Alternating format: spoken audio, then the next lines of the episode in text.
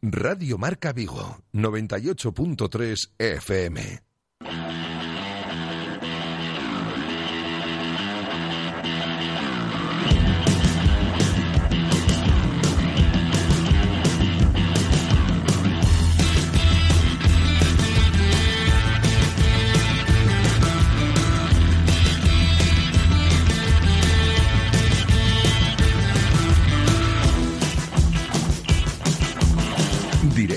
Vigo. José Ribeiro.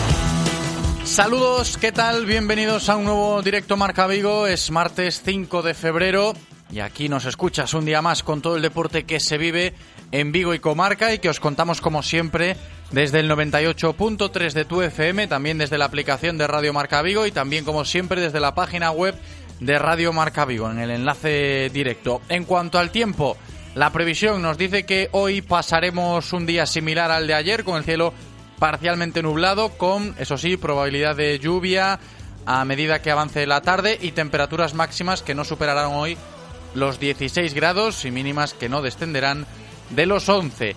Y en el menú que tenemos, pues comenzaremos como siempre con la actualidad del Celta, rescatando lo más destacado de la presentación de Fran Escribá ayer por la tarde, ya como nuevo entrenador del Real Club Celta y que precisamente ya esta mañana el técnico valenciano completaba el primer entrenamiento en las instalaciones deportivas de Amadroa, dirigiendo al conjunto celeste con total normalidad y Aguaspas y Kevin Vázquez ejercitándose al margen, ¿eh? ya con carrera continua. Y de cómo ha sido el primer entrenamiento de Escribá, ese primer día como nuevo entrenador del Celta, de la marcha de Cardoso y de lo que le queda al equipo de aquí a final de año a nivel futbolístico, tras la desastrosa imagen ofrecida en Eibar el pasado domingo, vamos a hablar hoy en nuestro tiempo de tertulia habitual, recibiendo a Gorka Gómez y a Borja Refojos.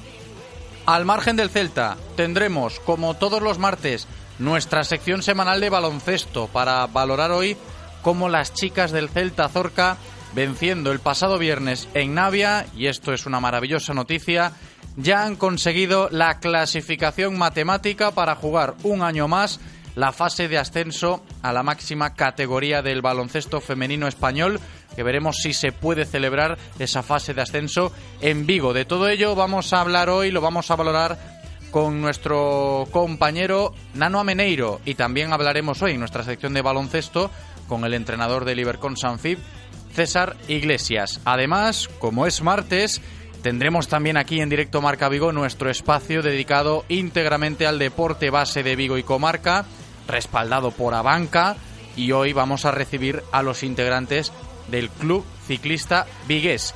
Después también estaremos con Chus Lago y Verónica Romero tras haber completado ya su hazaña de cruzar el lago Baikal en Siberia, ese reto personal que tenían a mayores de concienciarnos también acerca del calentamiento global, pues ya hablamos aquí con Verónica antes de que se fueran a Siberia a realizar la expedición y hoy, como digo, estaremos con las dos para que nos cuenten todas sus vivencias a lo largo de todos esos días que pasaron cruzando el lago Baikal congelado allí en Siberia. Y terminaremos el programa hablando de tenis con el director de la Escuela de Tenis de Samil, Pablo González, y conocer con él pues cómo está el tenis vigués a día de hoy, próximas actividades que gestionan ya en las pistas de Samil y también reparar en el taller de autoestima que potencia la Federación Gallega de Tenis de cara al próximo 22 de marzo de la mano de Josep Cordón. Este es el menú para hoy, bastante atractivo, ¿eh? buen programa que tenemos por delante, hasta las 3 en punto de la tarde que vamos a estar en directo y a vosotros os digo, antes de comenzar, que hoy también regalamos entradas para el Celta Betis del próximo domingo en Abanca Balaídos. Así que si quieres ir gratis a ver el fútbol, a ver ese Celta Betis el próximo domingo, pues tienes que estar pendientes. Tienes que estar pendiente del programa de hoy. ¿eh? Hoy vamos a regalar dos entradas dobles para ese Celta Betis del domingo y lo vamos a hacer después de la tertulia. Así que atentos cuando nos despidamos de Gorka y de Borja.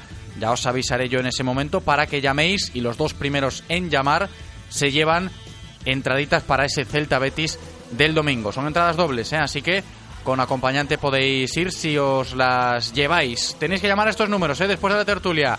986 43 6838 986 43 6838 o 986 43 6693 986 43 6693 Después de la tertulia os los recuerdo para que los tengáis ya ahí a mano y si no queréis entradas podéis realizar cualquier consulta, ¿eh? sabéis que podéis llamar, siempre operativos los teléfonos y si queréis opinar de los temas que vayamos tratando, pues podéis hacerlo mediante notas de audio o mensajes de texto en nuestro WhatsApp en el 680 101 642 680 101 642 también en Twitter arroba Radio Marca Vigo. Os leemos.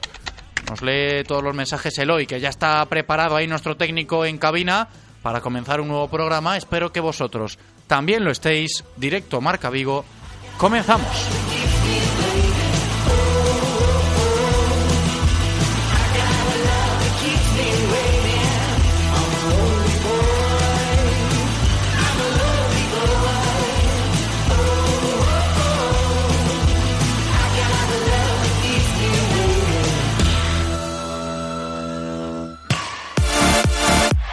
Radio Marca, el deporte que se vive. Radio Marca. Ven a visitar el stand de Kia Rías Motor en el Salón del Automóvil de Vigo.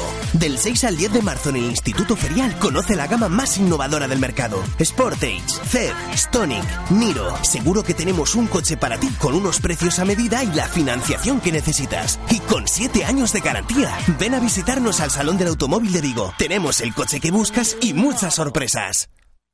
A veces los retos imposibles, las metas inalcanzables, los desafíos más extremos, no lo son tanto.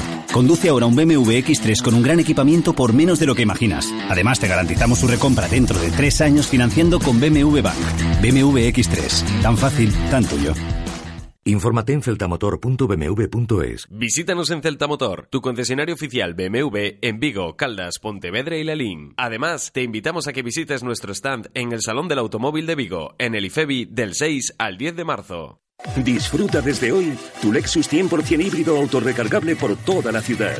Toda la gama Lexus cuenta con etiqueta Eco, sin restricciones. 10 modelos, desde compactos a vehículos 7 plazas. Ven a nuestros concesionarios y podrás llevarte hoy tu Lexus híbrido. Gama Lexus 100% híbrido autorrecargable. Lexus Experience Amazing. Venga a descubrir la gama 100% híbrida de Lexus del 6 al 10 de marzo en nuestro stand en el Salón del Automóvil de Vigo. ¿Qué ocurre cuando sabes de coches? Que todo el mundo te pregunta. ¿Qué taller de confianza recomiendo? ¿Cuál es el mejor sitio para comprar un seminuevo? ¿Dónde hay más ofertas en repuestos y revisiones? La respuesta es fácil. Rodosa. Los centros Renault Dacia de Vigo, Nigrán, Cangas y ahora también en Ponteareas. Confía en su profesionalidad, incluso si tu coche no es un Renault. Rodosa.com. ¿Quieres conseguir un pase directo al casting final de La Voz? Gran Vía de Vigo te invita el 14, 15 y 16 de marzo en la planta cero a las audiciones de Gana con tu voz, donde las mejores voces demostrarán que merecen un pase directo al casting final del programa La Voz. ¡Te esperamos! Más información en granviadevigo.com y en nuestras redes sociales. Los mejores planes para disfrutar del fin de semana en Vigo te los contamos cada jueves a partir de las 2 de la tarde en nuestra sección Saborea el fin de semana con Mau. Los conciertos, los monólogos y los eventos culturales más importantes de nuestra ciudad los conoceréis gracias a Mau, aquí en directo Marca Vigo. Radio Marca, el deporte que se vive. Radio Marca. Directo Marca Vigo.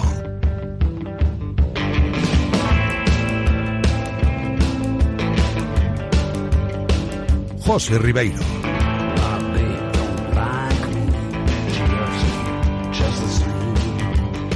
Es el momento en directo Marca Vigo de meternos ya de lleno en nuestro bloque del Real Club Celta, como siempre, para contaros toda la información diaria del conjunto celeste de la mano de Coderia Apuestas y Grupo Comar. Coderia Apuestas y el Grupo Comar patrocinan la información diaria del Celta.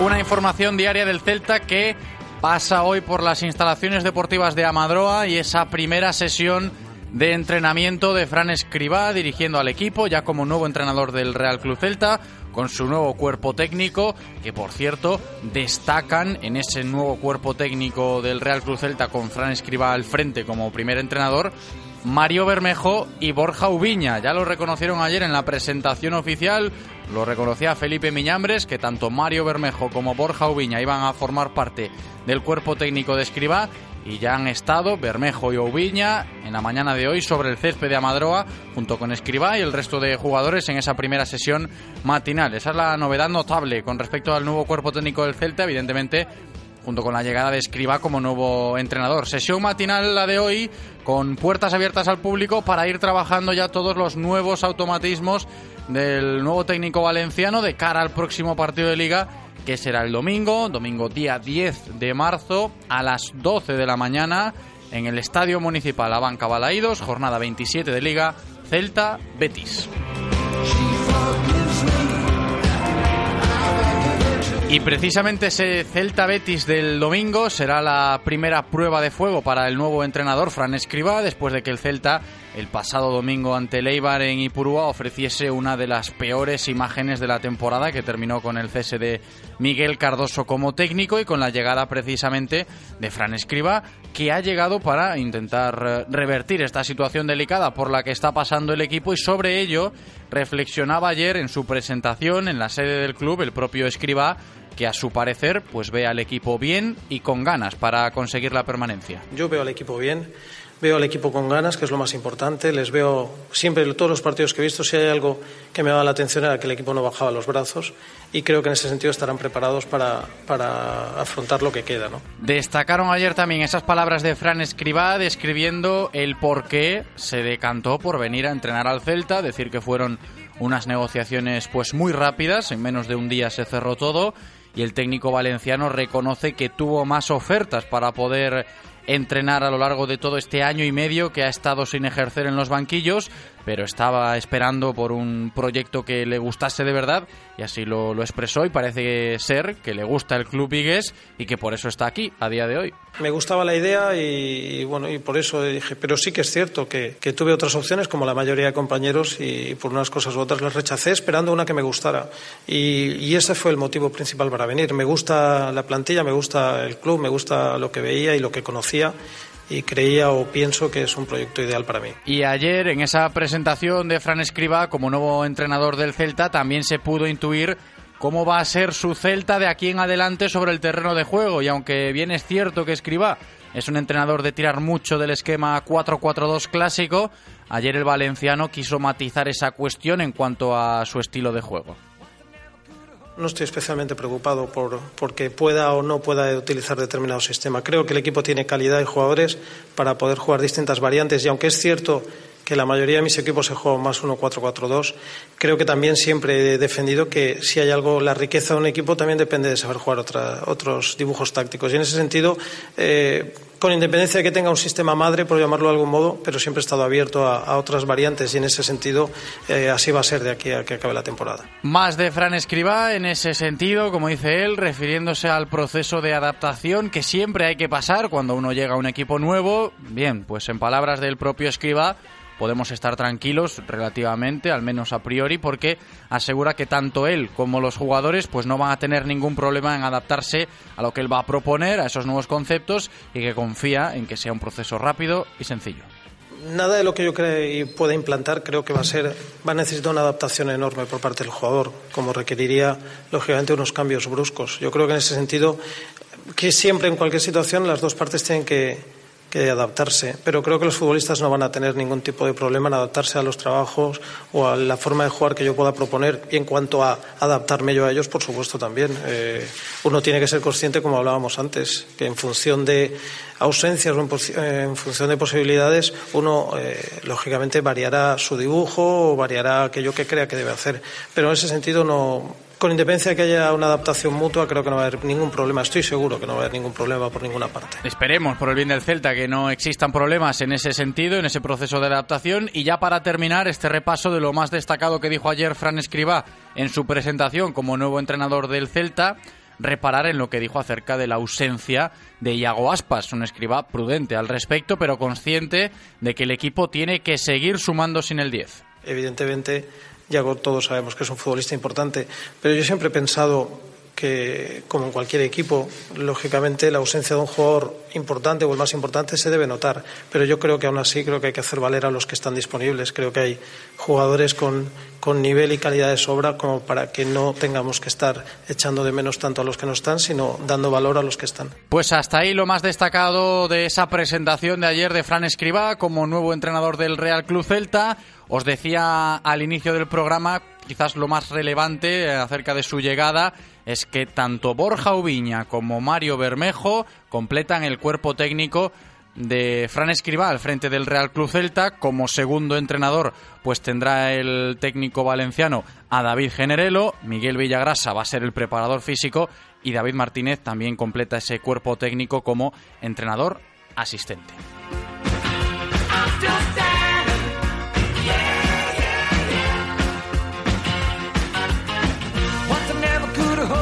Y con todo el día ya podemos eh, prepararnos para comenzar enseguida nuestro tiempo de tertulia habitual aquí en directo Marca Vigo cuando nos acercamos a las 2 y, perdón, a la 1 y 25 de la tarde recibiendo eh, ya mismo en nuestro estudio a Gorka Gómez y al otro lado del teléfono también va a estar hoy Borja Refojos.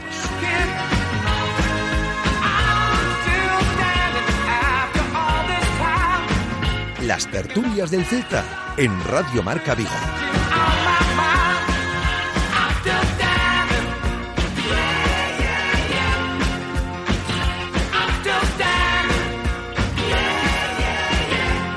Una y 22 minutos de la tarde es el momento en directo Marca Vigo para comenzar nuestro tiempo de tertulia habitual, una vez que ya hemos repasado toda la actualidad del Real Cruz Celta en el día de hoy, ese foco mediático sobre las instalaciones deportivas de Amadroa, cuando terminaba pues hace un ratito ese primer entrenamiento de Fran Escriba. Comentamos todo, junto con la marcha de Cardoso, la pobre imagen que ofreció el equipo en la pasada jornada con vistas a una nueva contra el Betis el domingo. En fin, muchas cosas que valorar y que comentar con Gorka Gómez, aquí conmigo en el estudio. ¿Qué tal, Gorka? Hola, buenos días. Bienvenido y con Borja Refojos también al otro lado del teléfono. Borja, ¿qué tal? ¿Qué tal, chicos? Feliz martes de carnaval. Estupendo, ¿eh? ¿Estás disfrazado o no, Borja?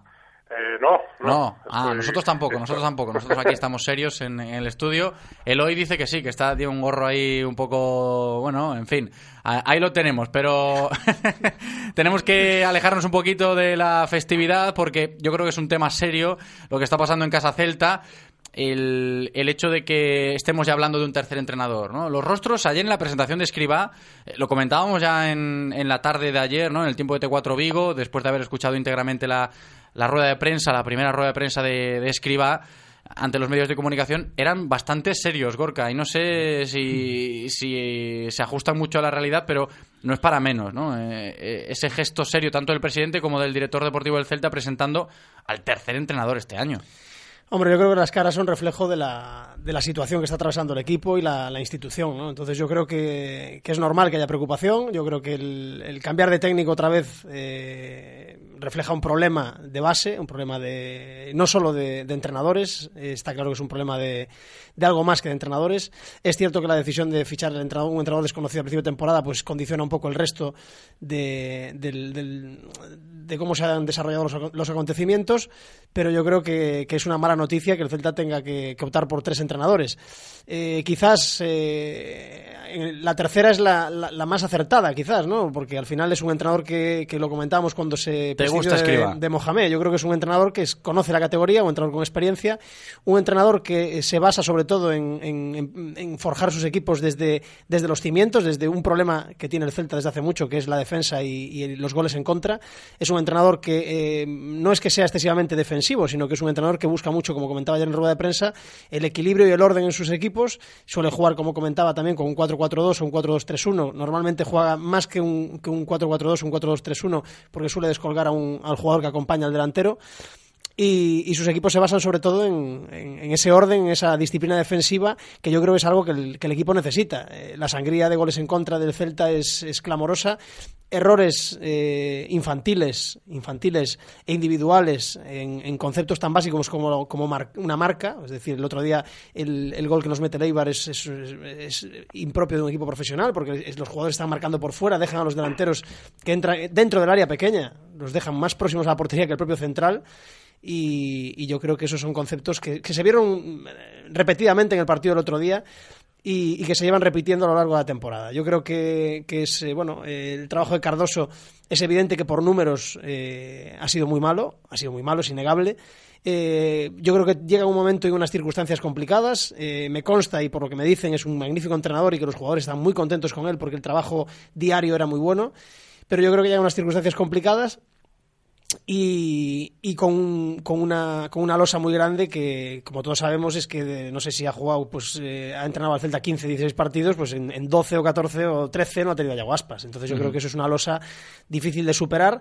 Y luego últimamente, pues yo creo que perdió un poco el norte en, cuanto a la, a la disposición del equipo, porque el otro día salimos en, el, en Eibar pues con, con un planteamiento pues ultra defensivo, que es cierto que en el primer tiempo nos pudimos poner 0-1, 0-2, porque hubo dos ocasiones muy claras de Maxi y de, y de Bryce pero que la sensación que transmitía el equipo ya era, era un bochorno. El equipo, el, partido el otro día fue muy malo y entonces yo creo que la, la, idea de cambiar de entrenador está ahí. Yo decía cuando, cuando echaba a Mohamed que prefería un entrenador y de hecho comenté el, tema de Escribá porque me parece un entrenador que estaba en el mercado y que me parece una persona que, que, sabe lo que va a hacer y yo creo y confío y quiero confiar en, en el entrenador para que saquemos esto adelante y, yo creo que es una buena decisión, además, eh, que lo comentaremos después, imagino, pues el, hecho de tener a Borja Oviña y a Mario Bermejo en el, en el vestuario, porque yo creo que hay fricciones que, hay que limar y nadie mejor que ellos para, ayudarle a Escriba a hacerlo. Es cuanto menos relevante ¿eh? lo de Mario Bermejo y Borja Oviña como miembros del cuerpo técnico de Fran Escriba,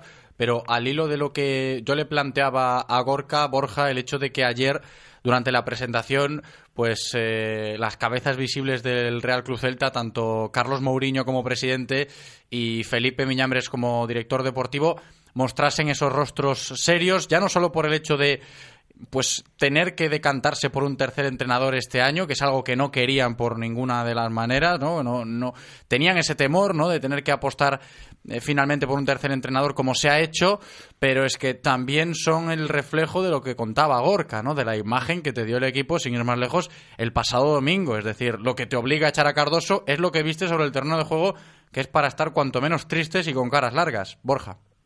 Sí, es, es así, José, estoy totalmente de acuerdo. El, el partido de Eibar, eh, mira que hubo partidos malos este año, ¿no? Pero yo, yo creo que es el peor partido de la temporada, ¿no? Y por, imagen, por disposición al terreno de juego y sobre todo por la forma de afrontar el partido, ¿no? Me parecía ah, el típico partido de, de primeras rondas de, de Copa de Rey en el que un equipo de segunda B pues eh, juega contra contra un equipo de Liga de Campeones y, pues eh, hace una disposición casi casi a la heroica para tratar de sobrevivir todos los minutos que pueda y en algún zarpazo encontrar una opción que le permita una victoria ah, pues eh, como digo heroica de, épica etcétera etcétera. El problema es que no, no estamos hablando de ese escenario sino de un partido de primera división entre dos iguales o dos equipos eh, más o menos más o menos del mismo nivel a priori evidentemente sobre el papel. Incluso sobre el papel se podría pensar en agosto que el, que el Celta estaba por delante. Eh, desde luego no, no ha sido así con, con los partidos y con los datos en la mano.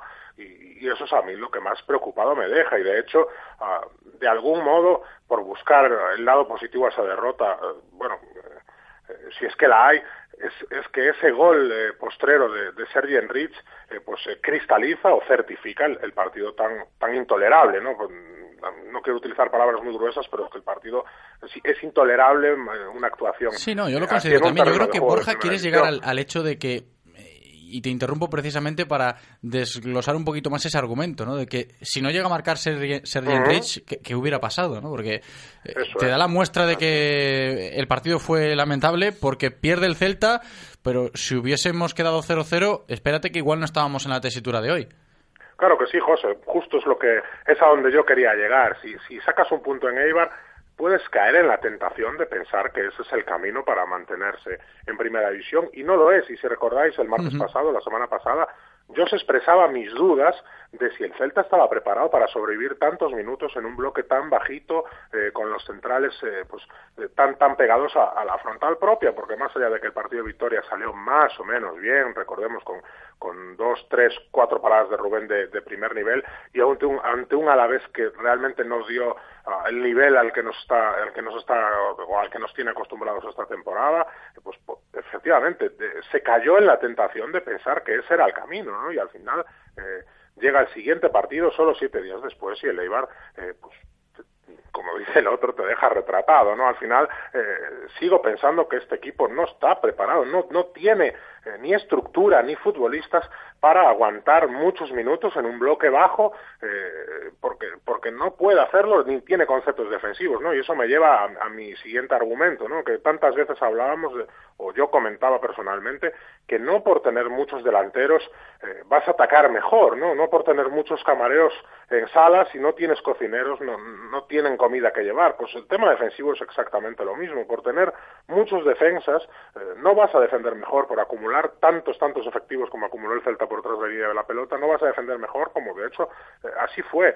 Defender, atacar, eh, las transiciones, el fútbol eh, es un juego de conceptos y aplicar esos conceptos, llevar esos conceptos de la teoría a la práctica es lo que te garantiza el éxito, no, no, no acumular efectivos porque sí, porque al final un equipo tan, tan bien trabajado como el de Eibar te, pinta la cara, ¿no? Y, y además eh, la previa, aprovecho para comentarlo ahora, quizás no es muy elegante porque Cardoso ya no está, ¿no? Pero la verdad que me molestó, ¿no? Y lo digo claramente, me molestó cuando en la rueda de prensa previa eh, dijo por dos veces además que el Eibar eh, tenía un fútbol simple, ¿no? Simple pero efectivo. Simple, eh, bueno, yo no creo que esa presión tan adelantada, esa, esa presión tras pérdida tan asfixiante y esa velocidad de balón cuando está cerca del, de la portería rival sea simple, ¿no? Y, y, aún si lo es, el meneo que recibió el Celta en Eibar fue de, de, de sí, sí, 37% bíblicas, ¿no? de posesión el Celta, ¿eh? Y, y prácticamente estamos, todo el partido en campo propio es siempre que, bueno, eh, hay unos, una serie de mantras o de clichés con el Eibar en concreto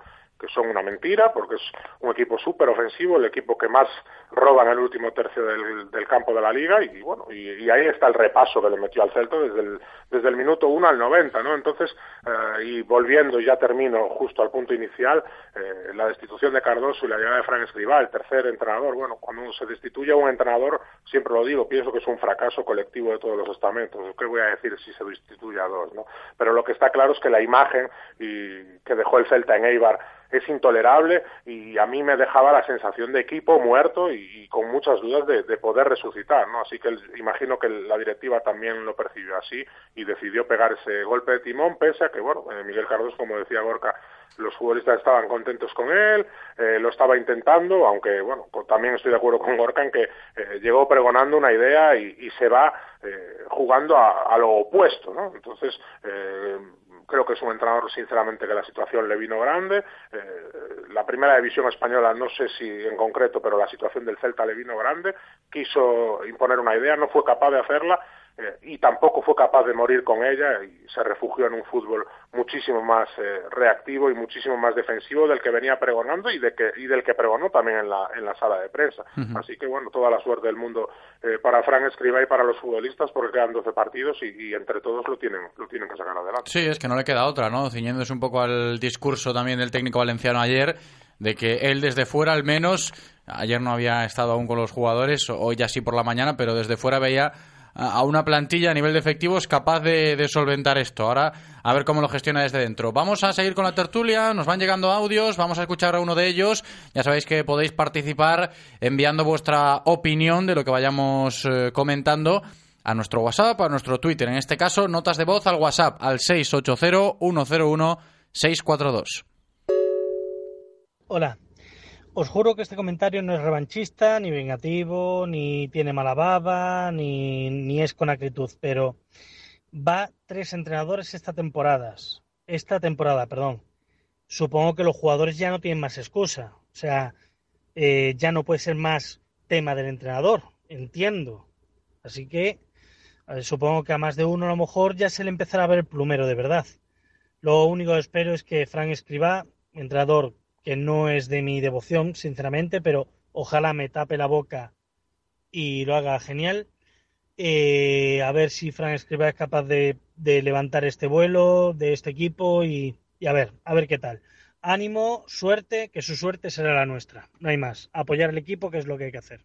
Pues ahí está la opinión, la recogemos de este oyente que nos pone el foco ya no solo en la figura del técnico, ¿no? Ha pasado Mohamed, ha pasado Cardoso, ha llegado Escribá, sino también los jugadores que siguen siendo pues prácticamente los mismos de principio de temporada y ahí está pues eh, otra de las patas de esta mesa que está tambaleándose en Casa Celta este año, ¿no? Muchos son los que piensan, a ver, que los jugadores tienen que dar un poquito más y este argumento pues te lleva a pensar a, a ese clásico dicho en, el ámbito estudiantil de que si el profe es bueno, pues te aprueban todos, pero si suspenden todos, igual el malo es el, el profesor, ¿no? Si suspenden todos los alumnos, el malo es el profe. Es decir, ahí tenemos que darle la vuelta y ver si el foco tiene que estar tanto en la figura de entrenador como también en los, en los propios jugadores, que también se habla de esto, ¿no? Del rendimiento que estamos viendo eh, en cada partido, al margen de los esquemas, de los planes de trabajo, de cómo analizar al rival y demás, de los rendimientos individuales de, los futbolistas del Celta, que tampoco está siendo, pues, eh, plato de buen gusto este año. A ver, es, es, un cúmulo de cosas. Es cierto que ya cuando el, síntoma es echar al segundo entrenador y tener tres entrenadores en, una temporada, es que hay un problema de planificación, hay un problema de plantilla y hay un problema de, jugadores. Está claro. Es decir, no puede ser solo problema de los entrenadores.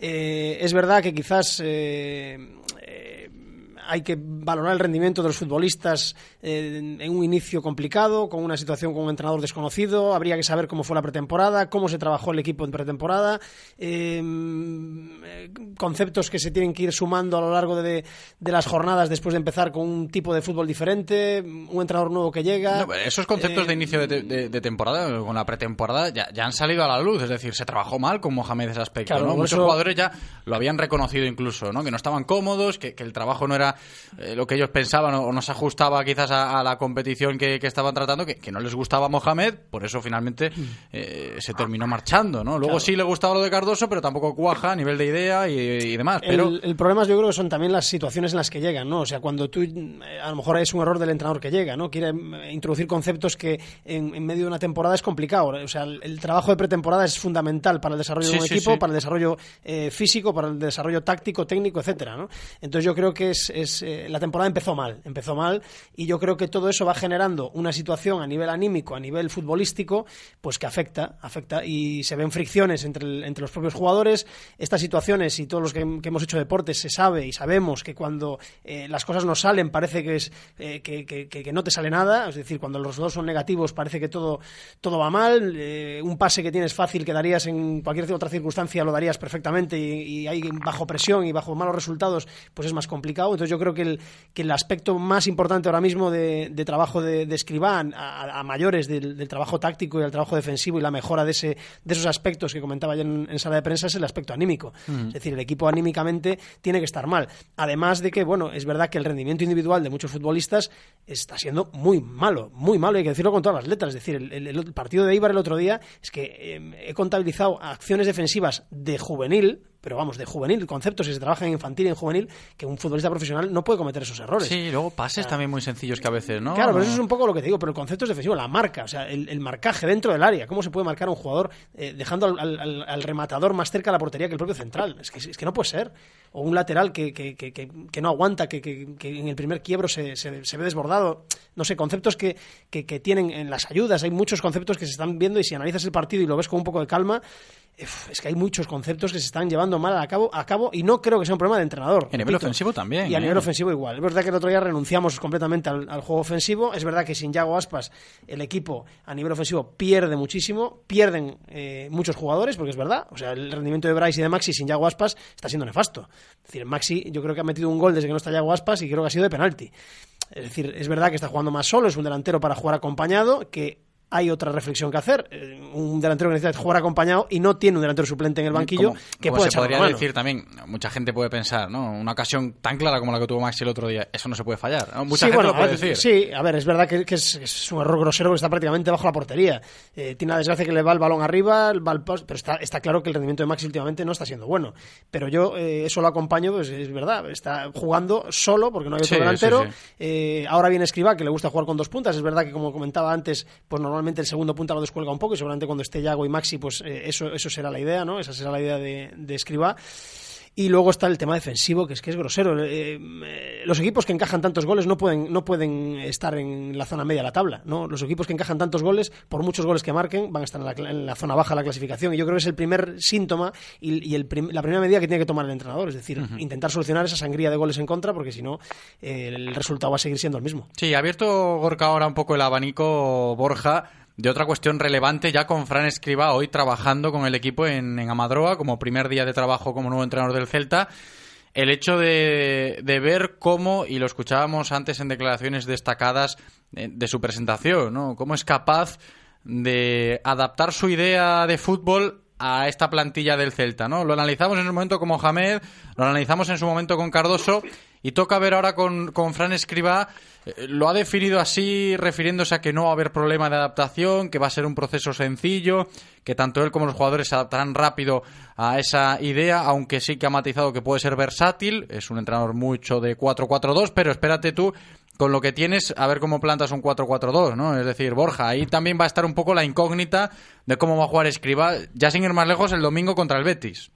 Sí, sí, es una un detalle que, me despierta curiosidad, ¿no? Porque escriba efectivamente el 1-4-4-2 ha sido su sistema de base en toda su carrera ah, y yo creo que es imposible ¿no? que pueda jugar hasta que vuelva ya con, ese sistema, eh, a no ser que pues se dé por poner a P en esa posición o buscar uno de, del escaparate de media puntas que tiene el Celta. ¿no? Bueno, yo creo que al final eh, lo más lógico, la, la lógica invita a pensar eh, que cambiar a 4-2-3-1 porque al final es un sistema muy muy similar no eh, eh, simplemente pues retrasas la posición del segundo punta 10 o 20 metros no lo que lo que te va a dar una, un carácter u otro va a ser el que ocupe esa posición de 10 si es más un perfil centrocampista como puede ser Matías Jensen puede ser Bryce o es un perfil más atacante pues como puede ser Sofian Bufal o Budebuf um, o el propio o el propio Pionesisto aunque lo veo más más complicado no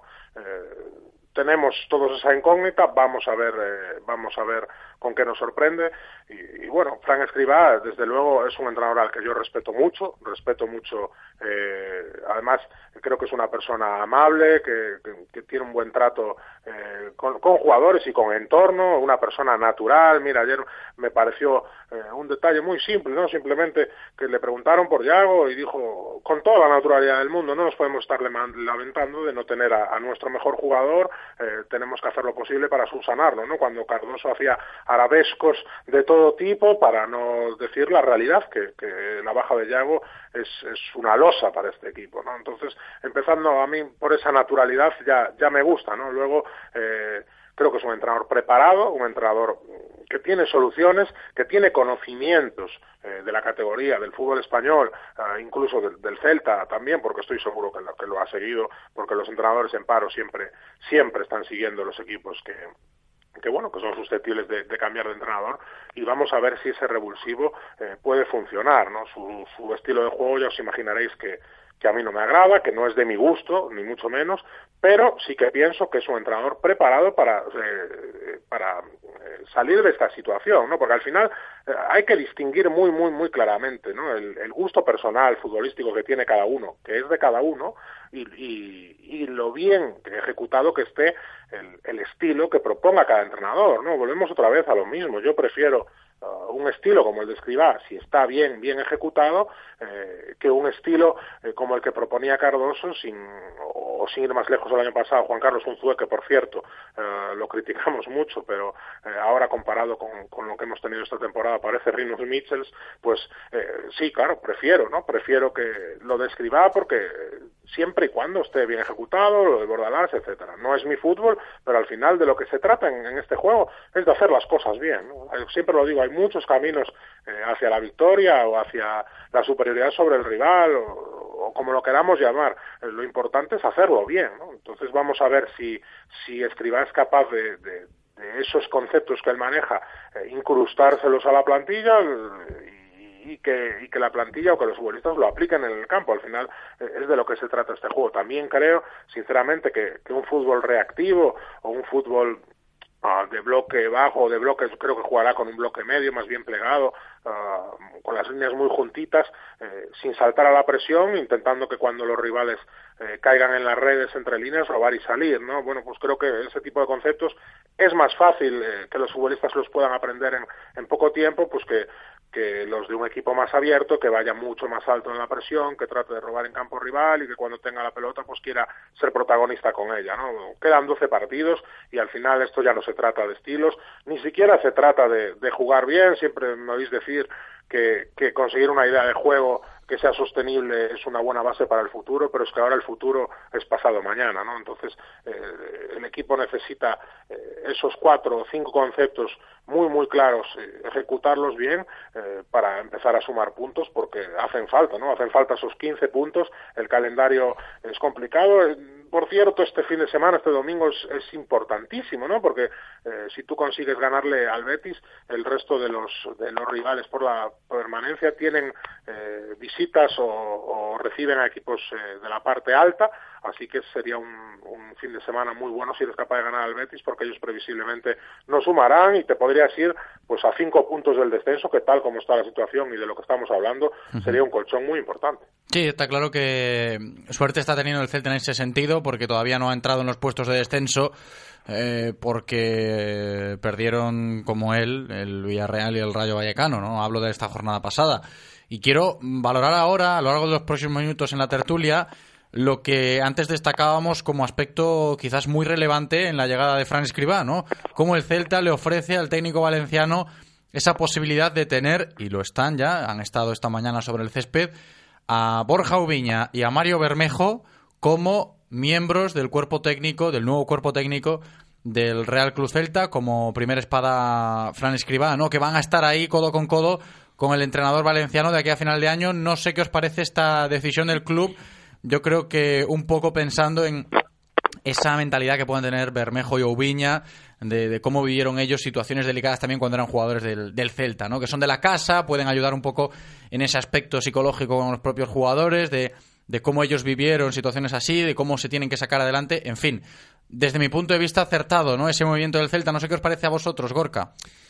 Sí, la verdad es que es una, yo creo que es una buena decisión porque al final en estas situaciones eh, está claro que hay grietas en el vestuario, eso es innegable. Eh, cuando los resultados no salen y las cosas no van bien, pues se producen a veces pues fricciones entre los propios futbolistas y yo creo que contar con la experiencia de dos futbolistas que han vivido esas situaciones y que, y que son de la casa y que son dos referentes de, del celtismo, pues yo creo que que está bien, está bien. Yo creo que la idea del club además era ya era de cara a la temporada que viene pues contar con una persona de la casa dentro del cuerpo técnico del, del futuro entrenador y yo creo que bueno pues lo adelantan un poco por la situación que está viviendo el equipo y yo creo que está que está bien. Es una decisión correcta yo creo y, que pueden ayudar mucho a los futbolistas más jóvenes que pueden eh, aportar esa visión de, la experiencia y, bueno veremos si eso todo pues ayuda a sumar más la presencia del psicólogo etcétera pues para para tirar del equipo hacia adelante y, y empezar el domingo con una victoria que yo creo como decía Borja es una jornada propicia por los enfrentamientos directos de los de los máximos rivales y es una forma de empezar con buen pie la la, andadura de, de Fran Escriba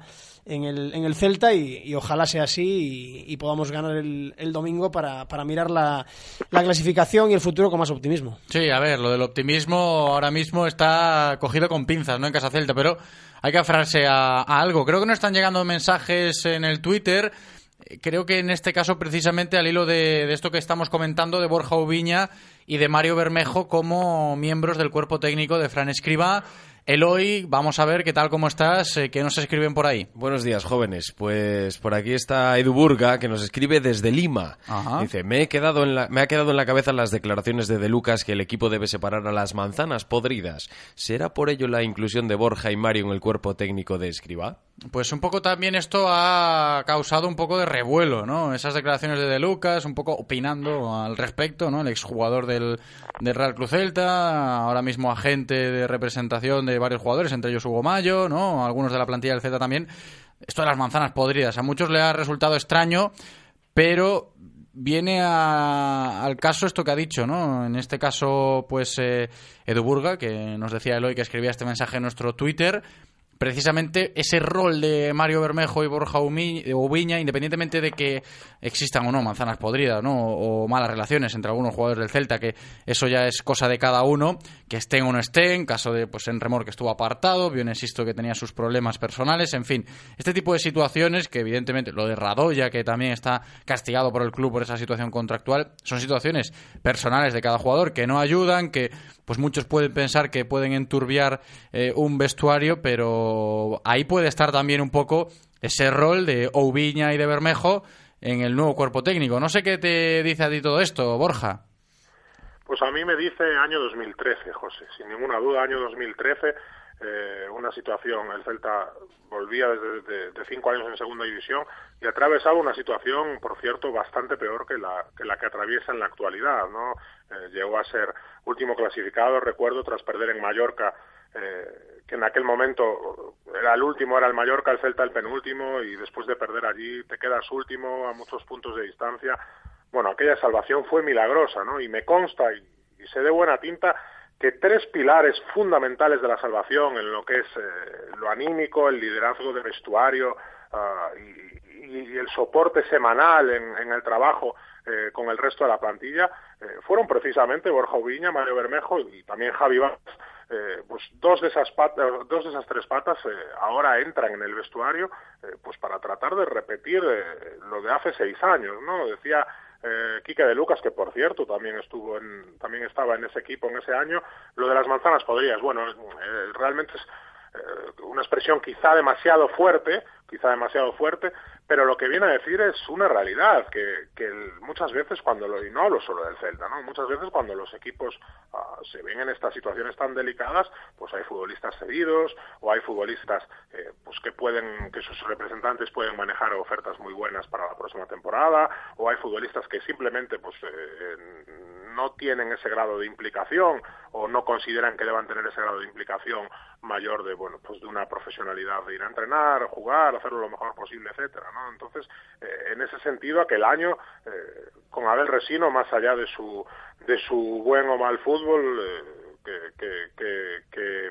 implantó en el en aquel Celta, es verdad que hubo futbolistas eh, llamados a marcar la diferencia ese año, como Park, eh, como algún otro, que desaparecieron del equipo, Demidov, eh, bueno, unos cuantos desaparecieron del equipo para, para dar entrada a los Mavinda, eh, a los Belvis y a jugadores de ese perfil, ¿no? Entonces, eh, entiendo que también por ahí pueden ir los tiros. Yo no sé si ahora mismo el Celta, como siempre digo, necesita estos futbolistas tan, tan buenos que tienen esos vídeos en YouTube tan bonitos de, de regates y de acciones tan chulas, o futbolistas eh, que, dentro del campo jueguen al fútbol, que es mucho más que, regatear y que driblar y que, y que hacer acciones bonitas, como digo siempre en YouTube. ¿no?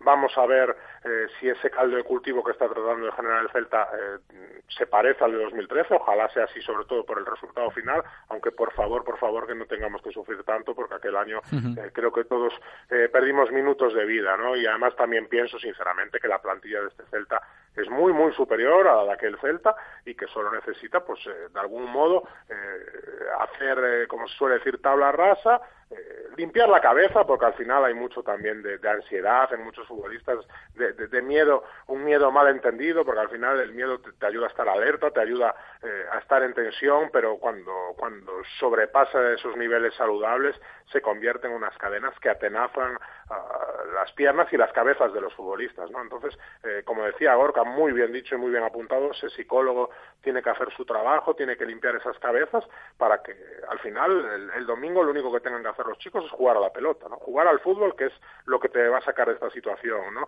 Ni los, eh, ni con perdón de la palabra los huevos, ni el correr más, ni la lucha, ni la épica. Lo que te va a sacar de esta situación es jugar a la pelota y jugar al fútbol y, eso es lo que tienen que hacer los chicos y lo que tiene que promover Fran Escribá. Sí, a ver, nos lleva todo esto a, pensar de nuevo en algo que ha comentado Borja, ese grado de implicación que pueda estar en el aire, en algunos jugadores del Celta en, situaciones como estas, o también la comparativa, ya utilizando ese concepto de manzanas podridas que eh, comentaba de Lucas, ¿no? El hecho de que pues situaciones personales que estén pasando futbolistas dentro del equipo ligados a ese grado de implicación que puedan tener, pues, como ha dicho Borja, ¿no? Jugadores que puedan estar pensando ya en otra temporada fuera del Celta, o, que estén cedidos y saben que no van a quedarse aquí, o que tengan problemas contractuales, en fin, todas estas cosas que podemos meter dentro de ese concepto, pues un poco eh, mal utilizado por, por lo grosero de, de, la expresión, ¿no? Manzanas podridas no suena muy bien, pero creemos que se puede referir a eso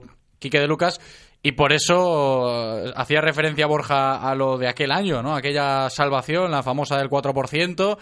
Borja Ubiña y Mario Bermejo seguro que pueden aportar pues eh, al menos eh, cosas de vital importancia a nivel psicológico y de gestión de situaciones en fútbol de élite que muchos jugadores del Celta pues no han vivido todavía ¿no? en esta tesitura. Sí, además algunos futbolistas coincidieron con ellos en, esa plantilla. Entonces, eh, a ver, eh, está claro que la situación es, es complicada. Eh, toda ayuda es poca y, esas grietas y esas manzanas podridas a las que se refería de Lucas, pues es evidente que, que, como decía anteriormente, pues hay más cosas que los entrenadores, hay más cosas que la planificación y posiblemente también haya problemas en el vestuario. Problemas, fricciones. Yo le llamo fricciones porque al final estas cosas, cuando los resultados no salen, es verdad pues que, que la situación es, más tensa, los entrenamientos pues son... Es que sin ir más eh, lejos, eh, Gorka, a simple vista se ven esas fricciones, ¿no? Por mucho que pues hablemos de que el vestuario del Celta es un vestuario sano, que no hay problemas entre compañeros, que si uno te puede caer otro mejor o peor, que no hay pues eh, pues este tipo de fricciones graves, por decirlo de alguna manera, o, problemas graves dentro del vestuario, a simple vista hay esas fricciones, ¿no? Sabemos que hay un problema con Radoya por esa situación contractual. Sabemos que Pione tiene problemas personales porque ha estado fuera, ya le ha pasado dos veces esta temporada. Sabemos que en Remor eh, tiene problemas porque, ya lo ha comunicado el club, ha estado apartado en más de una ocasión. Y luego también sabemos, por lo que pasó en este mercado de invierno, que hubo momentos en los que varios jugadores del Celta estaban descentrados porque están pensando ya en futuros traspasos. Y esto es algo que conocemos y que hemos contado aquí en su momento y hemos abordado, ¿no? Que existen de verdad. Claro, esas situaciones todas que comentamos aquí en, semanas anteriores es evidente que, influyen en, el estado anímico de los futbolistas y que saltan mucho más cuando la situación es negativa. Porque si la situación fuera buena y los jugadores estuvieran pensando en su futuro y tal, pues no, nos enteraríamos, eh, esas cosas no saldrían, incluso no se reprocharían, como se ha hecho públicamente por parte de, algún jugador, como fue en el caso de Hugo Mayo en unas declaraciones post partido, creo que fue después de bueno, esas situaciones, pues seguramente cuando las cosas van bien, pues eh, no salen, no salen, pero es verdad que ahora mismo, pues eh, cualquier pequeño roce, pues eh, se magnifica, Entonces yo creo que la labor principal del, cuerpo técnico, de Borja, de, Mario Bermejo, de Fran Escriba y, de, y del psicólogo, tiene que ser tratar esos aspectos, intentar que el equipo reme en una sola dirección y empezar por, por intentar sacar los tres puntos el, el domingo y solucionar esas pequeñas fricciones que mm, siempre digo, lo mismo. esta frase creo que era de Valdano, no, sé, no recuerdo si era de Valdano. El, fútbol es un estado de ánimo. Pues es, es, así, es un estado de ánimo. Es decir, si las cosas van bien, eh, todo va a ser mucho más positivo, vamos a ver las cosas de otra manera y se va a afrontar el partido del Bernabéu pues con la, con la tranquilidad y la seguridad de que has ganado tres puntos, que escapas un poco de la quema y, quién sabe, a lo mejor también puedes dar la sorpresa en el Bernabéu. Pero bueno, en principio eh, yo creo que el trabajo se tiene que fundamentar en mejora de los aspectos defensivos, conceptos muy básicos que se están llevando muy mal a la, práctica y luego el tema psicológico a mí me parece fundamental. Unir al vestuario, unir a todos en el mismo, en el mismo barco, tirar todos eh, hacia el mismo sitio, intentar pelear por un objetivo y, y todos incluye también pues, a la afición, a, los jugadores y a todo el entorno. Entonces yo creo que tiene que ser un poco esa línea y al final el interés de todos es que el Z se salve, tanto de la ciudad, tanto del club, tanto de los jugadores, tanto de la prensa, tanto de los aficionados. Entonces yo creo que es inútil mm, buscar más historias, intentar todos remar en la misma dirección y a partir del domingo pues intentar buscar esa salvación, que es lo que todos queremos. Claro, yo decía antes también, escuchando a Escriba ayer, esperemos que se llegue a ese objetivo. Vamos a escuchar más opiniones, más mensajes, notas de voz en este caso. Ya sabéis ¿eh? que podéis participar ahí en nuestro WhatsApp en el 680-101-642. Hola a todos, buenos días. Bueno, veo que estáis hablando de el tema de las declaraciones de Quique de Lucas acerca de las manzanas podridas. Eh, vosotros habláis de jugadores, eh, el caso de Enremor, tal Pionesisto, etcétera, etcétera. Yo tal vez iría un poquito más allá. Quiero eh, recordar unas declaraciones que hizo Hugo Mayo en su día y yo destacaría a esas manzanas podridas como los representantes de los jugadores. Yo creo que ahora mismo muchísimos jugadores están más pendientes de su futuro lejos de Vigo que en Vigo. Caso de Lobotka, caso de otros, bueno, otros muchos jugadores que han tenido o tienen ofertas para irse y no están rindiendo ni de cerca del nivel que que se espera de ellos. Entonces yo en ese sentido atacaría más a los representantes que a los propios jugadores. Recogemos la opinión de este oyente que veníamos comentando algo similar, yo creo que pues eh, muy relacionado con esto de los representantes, ahora mismo con Gorka, ¿no? El hecho de que ya sabíamos, ¿no? Que en el pasado mercado invernal, cuando el Celta también estaba atravesando y, sigue metido en esta situación delicada, salía el presidente a decir que muchos jugadores estaban descentrados, en fin, y aquí hablamos, ¿no? del tema de los representantes, con, con, uno de ellos, Javier Picayo, que en su momento estuvo aquí charlando con nosotros de cómo afectan, ¿no? Los representantes a los jugadores, porque parecía que, que sí que estaba afectando y mucho al, al vestuario esto de que muchos jugadores puedan estar pensando en esas ofertas que manejan, hubo mayores expresión en su momento de eso, puede ir por ahí también la cosa, ¿no? Y, lo teníamos en cuenta antes comentándolo con Gorka Borja. Sí, pero al final, ¿cómo, ¿cómo aíslas a los representantes? ¿Le quitas los teléfonos a los futbolistas? O es, difícil, ¿no? Al final el futbolista, eh, pues cuando está en su casa o fuera de las horas de entrenamiento, hablará por teléfono, comerá o se mandará WhatsApps con quien, con quien considere oportuno, ¿no? Eso es algo que ni el club ni el cuerpo ni el nuevo cuerpo técnico en este caso puede controlar, ¿no? Lo que sí puede controlar es percibir o percatarse de qué futbolistas, eh, como decía el oyente, eh, pues eh, tienen la oreja comida, por decir de alguna manera, por el representante, o simplemente están descentrados por, por la razón que sea, ¿no? Porque yo no me no se me ocurre ah, que, que, el míster pues llame a hablar al futbolista que sea. Bueno, este, este oyente mencionó a Lobotka porque es uno de los que tenían ofertas. No se me ocurre a Lobotka diciéndole, no, sí, estoy descentrado o no estoy rindiendo bien porque estoy pensando en ofertas, eh, es algo que nunca, nunca se va a reconocer, ¿no? Entonces, eh, de alguna forma hay que intentar pues que eso, esa situación le descentre lo mínimo posible eh, y si no se consigue pues buscar otro futbolista que, que, sí que esté centrado y que sí que esté concienciado de sacar esta situación adelante a eso me refería antes uno cuando cuando hablaba de que en 2013 pues Park Demidov uh, algunos otros jugadores salieron, salieron del equipo em, porque por, lo, por las razones que fueran, ¿no? Ya fuera que eh, fueran cedidos, en este caso eran cedidos, pero bueno, cedido también era Javi Varas y, y era uno de los capitanes generales dentro del vestuario. Al final eh, no se trata tanto de, de que seas cedido o no, de que tengas una oferta o no, sino de cómo tú seas como persona, cómo tú seas como profesional uh, y cómo tú quieras encarar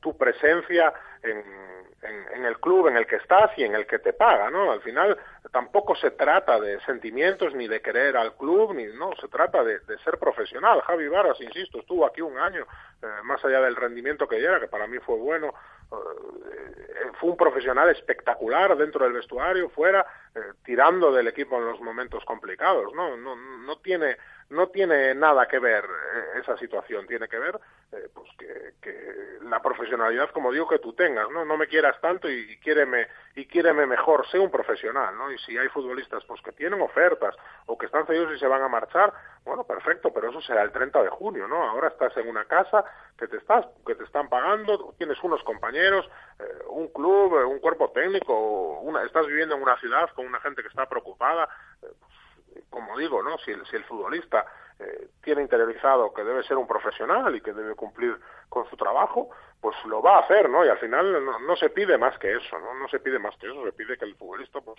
esté concienciado de la situación, que sea profesional y que dé y que dé el mejor fútbol posible, ¿no? Y, y si no es capaz de hacerlo, como digo, habrá que tirar de otro, porque al final las plantillas están para eso y sin duda el, el, el mundo del fútbol está lleno de futbolistas con un talento extraordinario, con unas capacidades muy muy altas que, que pierden el sitio en favor de, de, futbolistas que quizás no están tan capacitados o que sobre el papel no tienen las mismas condiciones, ¿no? Pero como siempre, siempre, siempre digo, el fútbol y sobre todo el fútbol de élite es un cúmulo de circunstancias que van más allá de tu calidad, tu talento o tus capacidades para el propio juego, ¿no? Hay muchísimos factores eh, que, marcan la diferencia eh, y, sobre todo en situaciones tan tan delicadas como esta, ¿no? Y ese ahora mismo es el, el papel uh, de Frank Escribá, elegir cada, cada semana a los futbolistas que mejor estén o que más preparados estén para, para defender la camiseta del Celta en el partido y, y, para eso va a contar con la ayuda de, pues como digo, ¿no? de dos exfutbolistas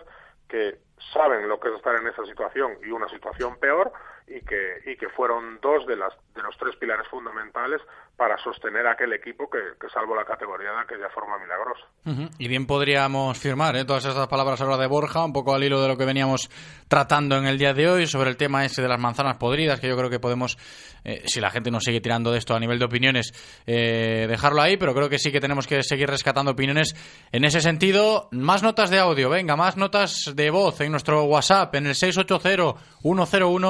680-101-642. Yo creo que el Frank Escribá es un gran entrenador, viene con experiencia y no esos experimentos raros que han hecho con Mohamed y Cardoso. Es un entrenador de verdad, con cojones y nos va a salvar y ojalá lo haga tan bien que para el año aguante y nos pueda llegar a meter en Europa, que es lo que se merece este gran equipo. Lejos de lo de la testiculina que comentaba este oyente, gracias por la opinión también. Hay que, hay que intentar hablar un, que tanto poquito, me gusta a mí, un poquito ¿verdad? mejor lo de, lo de, la testiculina de, de, Borja Refojos, pero sí que es cierto que estamos con, con el oyente que Fran Escribá se ajusta mucho más a lo que creemos que le puede hacer falta a este equipo, ¿no? Lejos de experimentos que, que no van a buen puerto. Es que lo comentábamos antes, es decir, cuando se, se prescindió de Mohamed, yo pensaba en Frank Escriba como una de las opciones viables por la experiencia, porque yo creo que en situaciones como estas es mejor tirar de gente que conozca la categoría, que conozca pues, eh, las situaciones a las que se tiene que enfrentar y, que conozca más a los futbolistas, porque es evidente que Frank Escriba, aparte que es un, estudioso del fútbol, porque es un tío muy, muy, muy, muy preparado eh, y que se dedica a ver fútbol, porque la gente decía, no, es que viene de estar un año y medio sin entrenar, pero un año y medio sin entrenar eh, en el que seguramente, eh, y aparte me consta que ha estado viendo fútbol, ha estado viendo todos los partidos de liga, ha estado controlando porque está en el mercado y, tiene que estar al tanto y al día de, lo que sucede en la Liga Española y en otras ligas por si tiene ofertas de esas, de esas, eh, de esas ligas. Entonces yo creo que es una, es una buena opción por lo que digo, porque es un entrenador con experiencia, es un entrenador que tiene condiciones para, para sacar esto adelante y no es un invento. Está claro que la apuesta de Mohamed y Cardoso eran arriesgadas, cada uno con lo suyo, eh, eran un poco incomprensibles y mucho más quizás la segunda, aunque a pesar de que sí que Cardoso pues tiene un perfil de, de buen entrenador y, y, como comentábamos antes, la plantilla pues eh, elogiaba mucho sus, su trabajo, porque sí es cierto que es un tío con, un buen trabajo detrás, pero eh, ahora en esta situación quizás es mejor tirar un poco de la experiencia. Entonces yo creo que en ese, en ese aspecto Escriba nos va a aportar ese, ese punto y, y, yo creo que es positivo. Añadirle, como comentábamos antes, la experiencia de Borja y de, y de Bermejo y de todo el cuerpo técnico de Frank y luego pues eh, intentar eh, que todo sume en la misma dirección. Entonces yo creo que es una decisión acertada y además que el rendimiento de, de Frank Escriba en los equipos en los que estuvo pues fue, fue bastante bueno, eh, a pesar de algún despido un poco extraño como el de Villarreal sí. en esta jornada, ¿no? Eh, pero yo creo que fue más un tema personal con el, con el presidente que un tema futbolístico, ¿no? Entonces, sí, bueno. porque esa es otra, ¿no? El bagaje de Fran Escribá que también tenemos que pues valorarlo en su cierta medida, ¿no? En no solo como primer entrenador, porque ¿no? estuvo, estuvo, de segundo con Justo. Sánchez Flores, en fin. Esto también se, se comenta y, puede servir dentro de, ese mismo saco de la experiencia que creemos que necesita el Celta, Gorka. Sí, entonces yo creo que todo eso suma, ¿no? Son muchos años de, entrenador y de segundo entrenador y, conocedor, de, conocedor de la liga. Entonces yo creo que esta situación hay que afrontarla con serenidad, hay que ser más pragmáticos, no, no buscar ahora pues eh, excelencias y, y seguramente pues eso, ir a lo práctico y intentar que todo esto pues eh, nos lleve al, objetivo único que es ganar esos cinco partidos que nos puedan permitir la, la salvación. Y ojalá empecemos este domingo porque yo creo que es eh, bueno para todos, para el propio entrenador, para la plantilla, para que esa dinámica anímica sobre todo cambie. Y, sobre todo mm, lo más importante es que haya una implicación, implicación total y absoluta de todos los elementos que conforman el equipo empezando por los jugadores. Tienen todos que pensar que la situación del equipo ahora ya no es pelear por nada más que la salvación y que ese es el objetivo. Y el entorno tiene que tirar en esa línea también. Nosotros eh, tenemos que seguir en esa línea de rescatar opiniones. Nos da tiempo para escuchar, en este caso, a nuestro técnico, a Eloy, leer una reflexión, una opinión que nos llega, en este caso, a nuestro WhatsApp. Mensaje de texto, Eloy. Sí, nos llegan un par de ellas. La primera, con todo mi cariño para De Lucas. No sé si lo ha hecho con doble intención por quitar responsabilidad a Hugo o es que se ha dejado llevar por un impulso. Entiendo yo que si hay manzanas podridas y él lo sabe es porque Hugo se lo ha dicho y así lo está dejando señalando, señalado y, y generando más polémica. Creo que si las hay, al igual que lo sabe De Lucas, también lo sabrán en el club. Por lo tanto, creo que esas declaraciones nos hacen un flaco favor. Ahora hay que estar todos con escriba y sacar esto adelante que con un poquito de amor propio y cuando Yago vuelva se saldrá. Energía positiva es lo que nos hace falta ahora, a la Celta. Otro oyente que nos escribe y nos dice, hola, probablemente el problema sea de vestuario. Para mí es la clave. No hay buen rollo. Hay un pique entre jugadores y hace unos meses casi llegan a las manos. No sé. No, a ver, los problemas que, que pueden tener, lo de que casi llegan a las manos son rifirrafes que existen, a ver, que, que, yo los dejo pasar por alto porque pasan en, en, todas las casas, con todas las buenas familias, como se suele decir, ¿no? Que te da una patada y casi te pegas con tu compañero porque te ha dolido, en fin. Son cosas que pasan, no vamos a echar más leña al fuego, pero sí que es cierto que pues el vestuario del Celta ha sufrido mucho este año con cositas como esas, ¿no? Pues seguir más lejos. Manzanas podrías decir de Lucas. Sí, pero es que se ve desde lejos, se ve desde fuera. Eh, es lo que decía yo antes con Gorka, lo de los agentes, lo de Remor, lo de Pionesito y sus problemas, lo del Celta que castiga a Radoya, en fin. Esos son manzanas podridas, yo creo, ¿eh? desde mi punto de vista, y, por eso he entrado todo dentro del, del, mismo saco. Vámonos al Twitter, porque creo que tenemos más opiniones ahí también, de gente que nos escribe a lo largo de la tertulia. Eloy, eh, precisamente ahí en arroba Radio Marca Vigo. Eh, sí, vida celeste. Soa Felipe Miñambres selle traer máis leña verde no mercado de inverno. Necesitábamos xogadores curtidos nestas situacións. CVB mi Celta, no os rayéis. Así directamente ya empieza. Ah, bueno, a ver. llega, llega tarde, pero este señor es entrenador en las buenas y en las malas. Sabe de nuestra liga cien veces más que los becarios anteriores. Ayer he, revivi ayer he revivido y pienso que saldremos adelante. Firmo tres puntos antes que Aspas y cuando llegue será más fácil. Sí, a ver, está claro que el Celta tiene que sumar eh, sin aspas, lo decía Escriba ayer en su presentación, y que parece que convence mucho más Escriba que los anteriores. ¿Algún apunte más el hoy en el Twitter? Uno más, el Bar Corbatas, que nos dice con 36 puntos en juego nos da casi para UEFA. Casi, ¿no? Entre risas lo ponen, me imagino, ¿no? lo de la UEFA, porque lo decía Gorka, el objetivo es la permanencia sí o sí. Y el tema de un oyente que nos escribía, creo que era Vida Celeste ahora mismo, no lo leía el hoy eh, Borja, sobre la leña verde que se trajo en el mercado de invierno, me refiero evidentemente a los fichajes que no terminan de ajustarse a, ya no al esquema, sino al equipo. Hablamos de Budebud, Olaza, que no contaban para Cardoso, a ver cómo gestiona esto también Fran Escribá, ¿no? Es cierto que el mercado de invierno, ya lo comentamos en programas anteriores, eh, se tuvo que haber gestionado de otra manera, ¿no? Pero ya es pasado y hay que aferrarse a lo que va a tener Fran Escribá a nivel de efectivos también. Borja. Claro, al final eh, no tiene mucho caso seguir lamentándonos de eso, seguirnos lamentando de que Yago no esté, seguirnos lamentando de haber fichado a Mohamed. Eh, bueno, eh, no, no, ya no tiene caso, ¿no? Lo que quedan son, como decís, 36 puntos de los cuales hay que sumar 15. y en eso y en eso hay que enfocarse, ¿no? vamos a ver qué pasa, ¿no? Con Budebuz y con, con Olaza, yo, bueno, Cardoso creo que sería muchas cosas, pero no creo que fuera tonto, ¿no? Y, y lo que está pasando en el lateral izquierdo, todos lo estamos viendo, no hace falta eh, ser un, un, ilustrado de este deporte para ver que el Celta eh, necesita un cambio ahí o una mejoría ahí, como de hecho llevamos diciendo eh, Gorka y yo todo, todas las tertulias ¿no? de, esta temporada, ¿no? antes del mercado de invierno, durante el mercado de invierno y ahora después del mercado de invierno.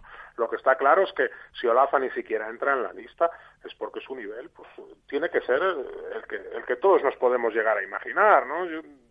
eh, recuerdo de, hacía mucho tiempo ¿no? que no veía un partido de, bueno de liga argentina o de ligas sudamericanas y este año pues eh, con todo el boom que hubo de la final de Libertadores pues me, me lo puse me lo puse lo puse a ver eh, aquel partido en el Bernabéu y, con toda sinceridad me quedé muy muy muy sorprendido pues del, con todo el respeto del bajísimo nivel que, tuvo el partido y que tenían los futbolistas. Y ya no hablo de nivel de fútbol en sí ni de juego, sino de ritmo, ¿no? Estábamos, estábamos viendo un partido con un ritmo eh, que parecía casi un partido de veteranos, que un partido de segunda división B tiene un ritmo mucho más alto que, el de una final continental y eso es algo que da que pensar. Súmale a eso que eh, allí eh, acaba de, o va a terminar el verano, acaba de empezar la liga y, y, Olaza pues venía de pretemporada como efectivamente tantas veces comentó comentó Cardoso. Vamos a ver si puede ser una opción real para esa posición porque yo creo ah, de verdad que, que sí la es. Si si si Olaza puede mejorar aunque solo sea un poco el, nivel que está ofreciendo David Junca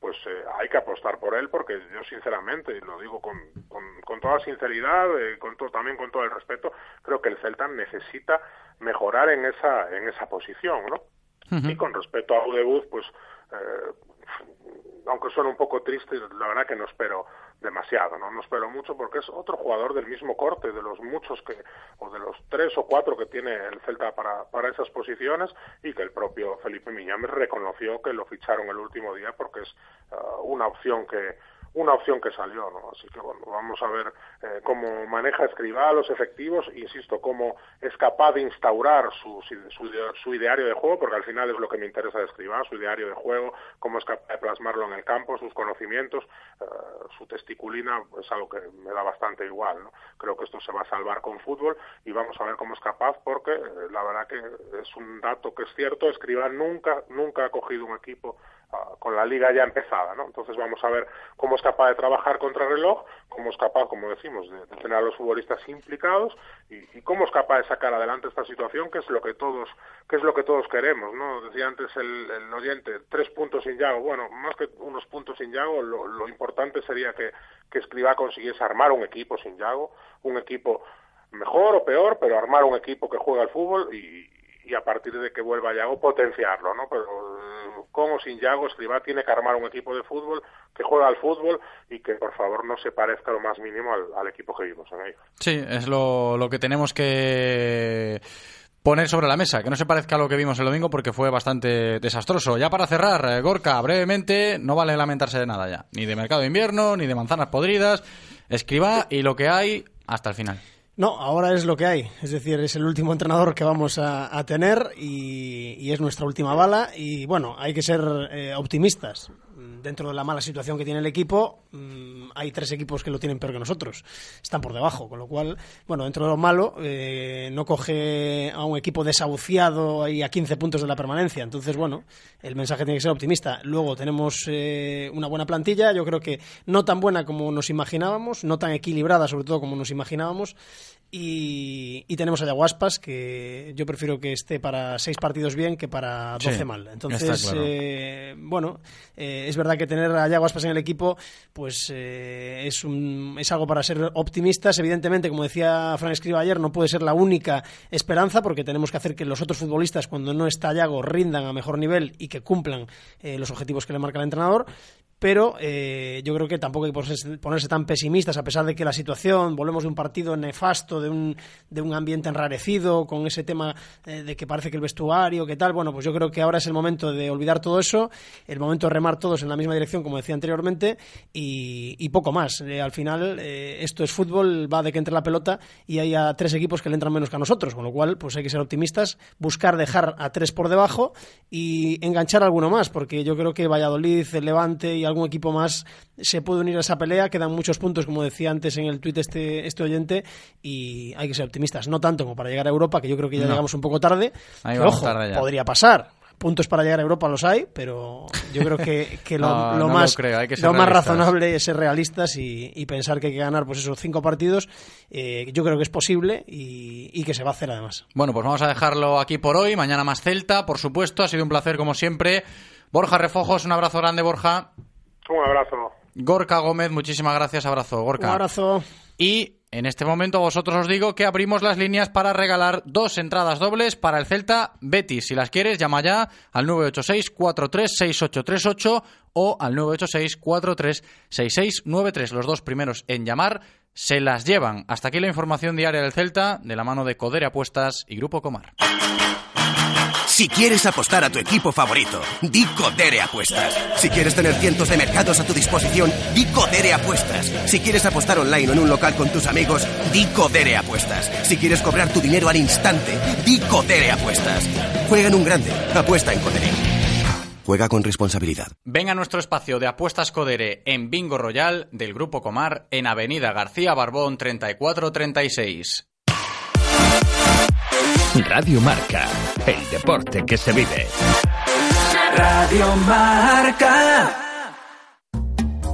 Hola, soy Jorge. Hazme caso, el resto no tienen ni idea. Nuestros coches son los mejores de Vigo y nuestros precios también. Nadie puede competir con nosotros, porque te lo digo yo, de verdad, que llevo años en esto. ¿En qué te puedo ayudar? Vaya, Jorge no se ha enterado de que cuando buscas un coche nuevo quieres otro tipo de extras. Pérez Rumbao Car, tu concesionario Audi y Volkswagen en el salón, con promociones especiales y una atención centrada en lo que de verdad necesitas saber. Pérez Rumbao Car visita nuestro stand en el Salón del Automóvil de Vigo del 6 al 10 de marzo y descubre la diferencia. Imos ás neves onde na final de badminton entre María e Carla as dúas de 11 anos pasou algo increíble. Carla lesionouse e María, en lugar de levantar o trofeo, achegouse a ela e díxolle textualmente Tranquila, descansa, cando xa esteas ben, seguimos co partido. Os valores no deporte merecen que os conten. Desde a banca admiramos e impulsamos o deporte base en Galicia. A banca. No te pierdas todos los martes, a las dos y media de la tarde, la actualidad del deporte base de nuestra ciudad con Abanca. Lo que tienes que hacer para no tener que ir al mar es acercarte al puesto 66 en el Mercado del Calvario, a pescados y mariscos Loli. Y es que disfrutarás los mejores manjares en pescados y mariscos en tu casa, con calidad y confianza. Y es que si no quedas satisfecho, entregando el producto se cambia o se devuelve el dinero. Pescados y mariscos Loli, puesto 66 en el Mercado del Calvario. Disfruta de un manjar sin tener que ir al mar. Llega una ola de frío en toda la península, con temperaturas bajo cero y fuertes rachas de viento e intensas nevadas. En resumen, hoy será un día bonito. ¿Qué más da el tiempo que haga cuando conduces un sub de Skoda? Llévate ahora un Caro desde 18.900 euros para que cualquier día sea un día bonito. Oferta para unidades financiadas con Volkswagen Finance hasta el 28 de febrero. Infórmate en Mourente Motor y en el stand de Skoda del Salón del Automóvil. ¿Ya has decidido lo del coche? Sí, claro, voy a ir a Integral Motion. ¿El de la Avenida de Madrid? Ese mismo. Tienen 4.500 metros cuadrados de exposición, con más de 500 coches, kilómetro cero, seminuevos, y abren los sábados por la tarde. ¿Y marcas? Todas las marcas. ¿Y tienen financiación? Financiación inmediata. Estás tardando. Integral Motion, Avenida de Madrid, 197, Vigo. Todos los jueves a las 2 y cuarto en Radio Marca Vigo estamos al tanto de la actualidad del ciclismo gallego con Guillermo Janeiro y José Ribeiro. Entrevistas con los mejores ciclistas, repaso de las mejores competiciones y siempre de la mano de la Federación Gallega de Ciclismo.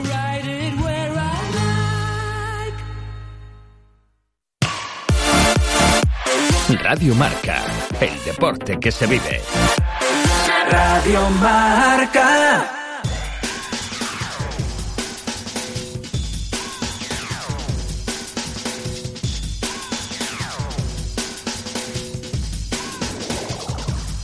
Directo Marca Vigo. José Ribeiro.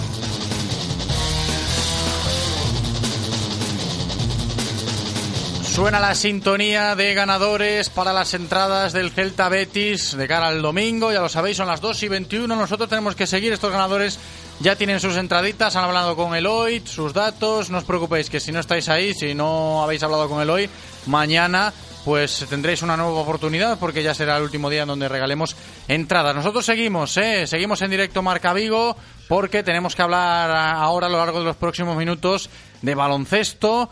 Tenemos aquí nuestra cita semanal con el básquet de nuestra ciudad, como todos los martes, y hoy vamos a valorar y mucho esa clasificación matemática del Celta Zorca para jugar la fase de ascenso a Liga Día, la máxima categoría de baloncesto femenino español, y también abordando la actualidad del Ibercon Sanfib con su entrenador César Iglesias.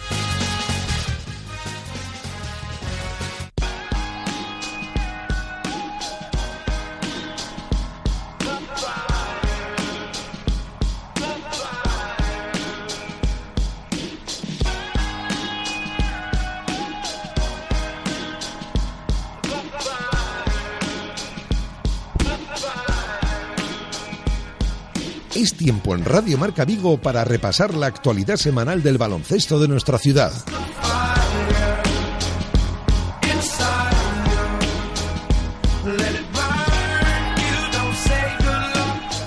Pues tiempo para el baloncesto aquí en directo Marca Vigo en este martes día 5 de marzo empezamos como yo decía, eh, valorando y mucho lo que ha conseguido el Celta Zorca este pasado fin de semana, el viernes por la noche, el viernes pasado ganaban en Navia a Inmobiliaria Víctor Antuña 81-49, gran victoria y clasificación matemática para la fase de ascenso. Lo comentamos con Nano Ameneiro, que ya está con nosotros. ¿Qué tal, Nano? ¿Cómo estás? Hola, José. Muy bien, buenas tardes. Buenas tardes, bienvenido. Estamos muy bien porque yo lo he comentado, ¿no? Ya se ha conseguido ese objetivo que ya perseguíamos casi casi desde el principio de esta temporada, ¿no? Poder repetir lo del año pasado. Sí, eh, era previsible, ¿no? Que, llegara a esta situación por cuanto el equipo estaba francamente bien. Pero bueno, a veces las circunstancias son así y de repente un sábado por la tarde dos derrotas de los rivales, pues pues te meten matemáticamente, ¿no? Después de haber hecho y con jornadas por delante aún de liga regular. Exacto, quedan seis jornadas y bueno, pues es el, es el primer equipo clasificado, ¿no? De, de toda la competición era es algo lógico tras la excelente trayectoria que está llevando las chicas de Cristina Cantero y bueno, en el otro grupo hay dos equipos muy destacados, pero todavía no tienen la clasificación matemática y bueno, pues eh, en lo que resta de temporada, pues son restan seis jornadas a, seguir afinando y sobre todo las buenas sensaciones que tal vez dejó este último partido, ¿no? Pues después de la derrota con, con Lima Horta, que siempre es un, una, una derrota que era esperable, porque llevar 18 victorias consecutivas, desde luego, está al alcance de muy pocos. Y bueno, pues eh, sobre todo que el equipo recuperó sensaciones positivas eh, y todavía no ha recuperado a, elementos en la plantilla. O sea que bueno, hay que ser optimistas al respecto, al futuro. Sí, no, y tanto, ¿eh? con lo de las jugadoras lesionadas que volverán, esperemos que más pronto que tarde. Y también que a partir de ahora, Nano, sí se puede ya hacer valoraciones al respecto de ese objetivo sin temor alguno a pensar de no, espera que igual no llega. Siempre había pues eh, ese run run a la hora de hablar de fase de ascenso, de cómo se afrontará y demás. Ahora ya sí con todas las letras. Sí, porque sobre todo hay que mantener un, respeto a la competición y, sobre todo a que, a que aunque tengas una ventaja muy grande, eh, a veces los equipos entran en, en bueno en situaciones negativas eh, y, precisamente una derrota le puede plantear dudas, eh, si una, una derrota bien acompañada de una segunda derrota, pues las dudas se acrecientan y bueno, pues en este caso eh, el fin de semana ha sido una colisión de datos todos positivos para Celta Zorca y bueno, pues ya está pensando en el partido a partido para seguir trabajando como si la clasificación no afectase, ¿no? Porque también hay que hay que otros rivales en juego, cada uno se está jugando sus propias armas en, la competición, pero eh, con la satisfacción de decir, de saber ya que, a finales de abril estaremos peleando de nuevo por, por subir a Liga, a Liga Día. Claro, esperemos que a ver si este año se da un poquito mejor que el año pasado. Las opciones de que la fase de ascenso a la máxima categoría del baloncesto femenino español Lano se pueda jugar aquí, que esa fase se pueda jugar aquí en Vigo, ¿por dónde pasan o cómo está la cosa? Pues en estos días está todo lo que es el, las condiciones ¿no? para de la, elaboración. Esto tiene que ir a un comité técnico de la Federación Española. Como indicaba el presidente de la Federación Galega, don, don Francisco Martín, bueno, pues eh, ahora se acaba de incorporar una, gallega a, ese comité y bueno, pues esperemos que también eso pueda causar eh, puntos positivos para el club. El club la ha pedido, es cierto, eh, pero también lo ha pedido Logroño, también lo ha pedido Tenerife, con buenos proyectos y bueno, pues ahora habrá que habrá que esperar teniendo en cuenta que eso, coincide con el fin de semana de las elecciones, también es posible que se pilla, se haga algún adelanto de un día eh, en, la, en la propia fase, que no sea de jueves domingo, sino que sea de miércoles a sábado, pero hasta finales de mes, José, que fue las fechas en las que el año pasado se confirmó, no, no sabremos nada al respecto. Bueno, pues hasta finales de este mes de marzo seguiremos pendientes y luego ya cuando se conozca la decisión, si se puede o no celebrar esa fase de ascenso a Liga D aquí en nuestra ciudad y disfrutar en casa de, esperemos que sea la fiesta de la fase de ascenso para las chicas del Celta Zorca, pues mejor que mejor. Antes de comentar también lo del torneo de Entroido Noribérica, creo que fue importante para, para el club estos últimos días, próxima jornada de las chicas de Cantero, próximo partido del Celta Zorca, Nano.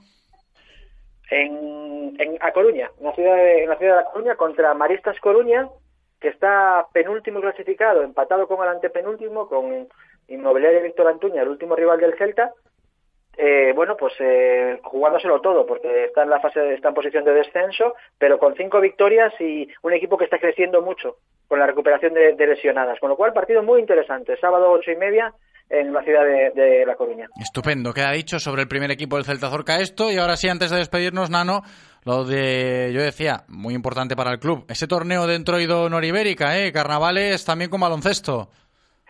Sí, en el pabellón de Navia tuvimos tres grandes eh, jornadas, voy a decir jornadas dobles, en, día y medio, ¿no? Han jugado seis partidos de competición, tanto eh, Celta Zorca, como Club Baloncesto Torrelodones, que es una de las potencias en Madrid en nivel de baloncesto formativo, como dos eh, equipos eh, clásicos ¿no? de, la, de la competición, Perfumerías Avenida, campeón de liga en senior, ¿no? pues en las categorías inferiores, su equipo junior, vino, vino a disputar a, Vigo el torneo, y Valencia Basket, ese renacer del baloncesto en Valencia, con un proyecto también enfocado en la cantera, eh, con, con, objetivo a medio plazo de tener jugadoras en el primer equipo, y la verdad es que vivimos un torneo de baloncesto fantástico, que se repetirá en tres semanas en Madrid eh, por parte de Celta Zorca, volverá a jugar con estos dos equipos y, dos equipos más.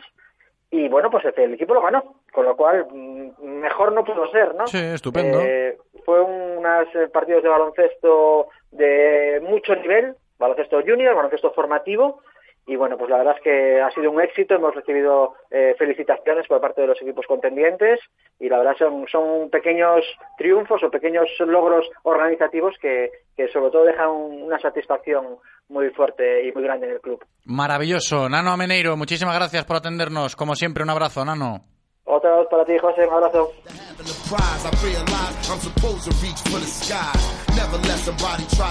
Y para cerrar la sección de baloncesto en el día de hoy, hablamos de Libercon Sanfib, toda la actualidad de nuestro equipo de baloncesto en silla aquí en nuestra ciudad, que este pasado fin, esta pasada jornada, pues eh, caía ante Zucenac 77-59, derrota del Anfib, lo comentamos con su entrenador César Iglesias. ¿Qué tal César? ¿Cómo estás?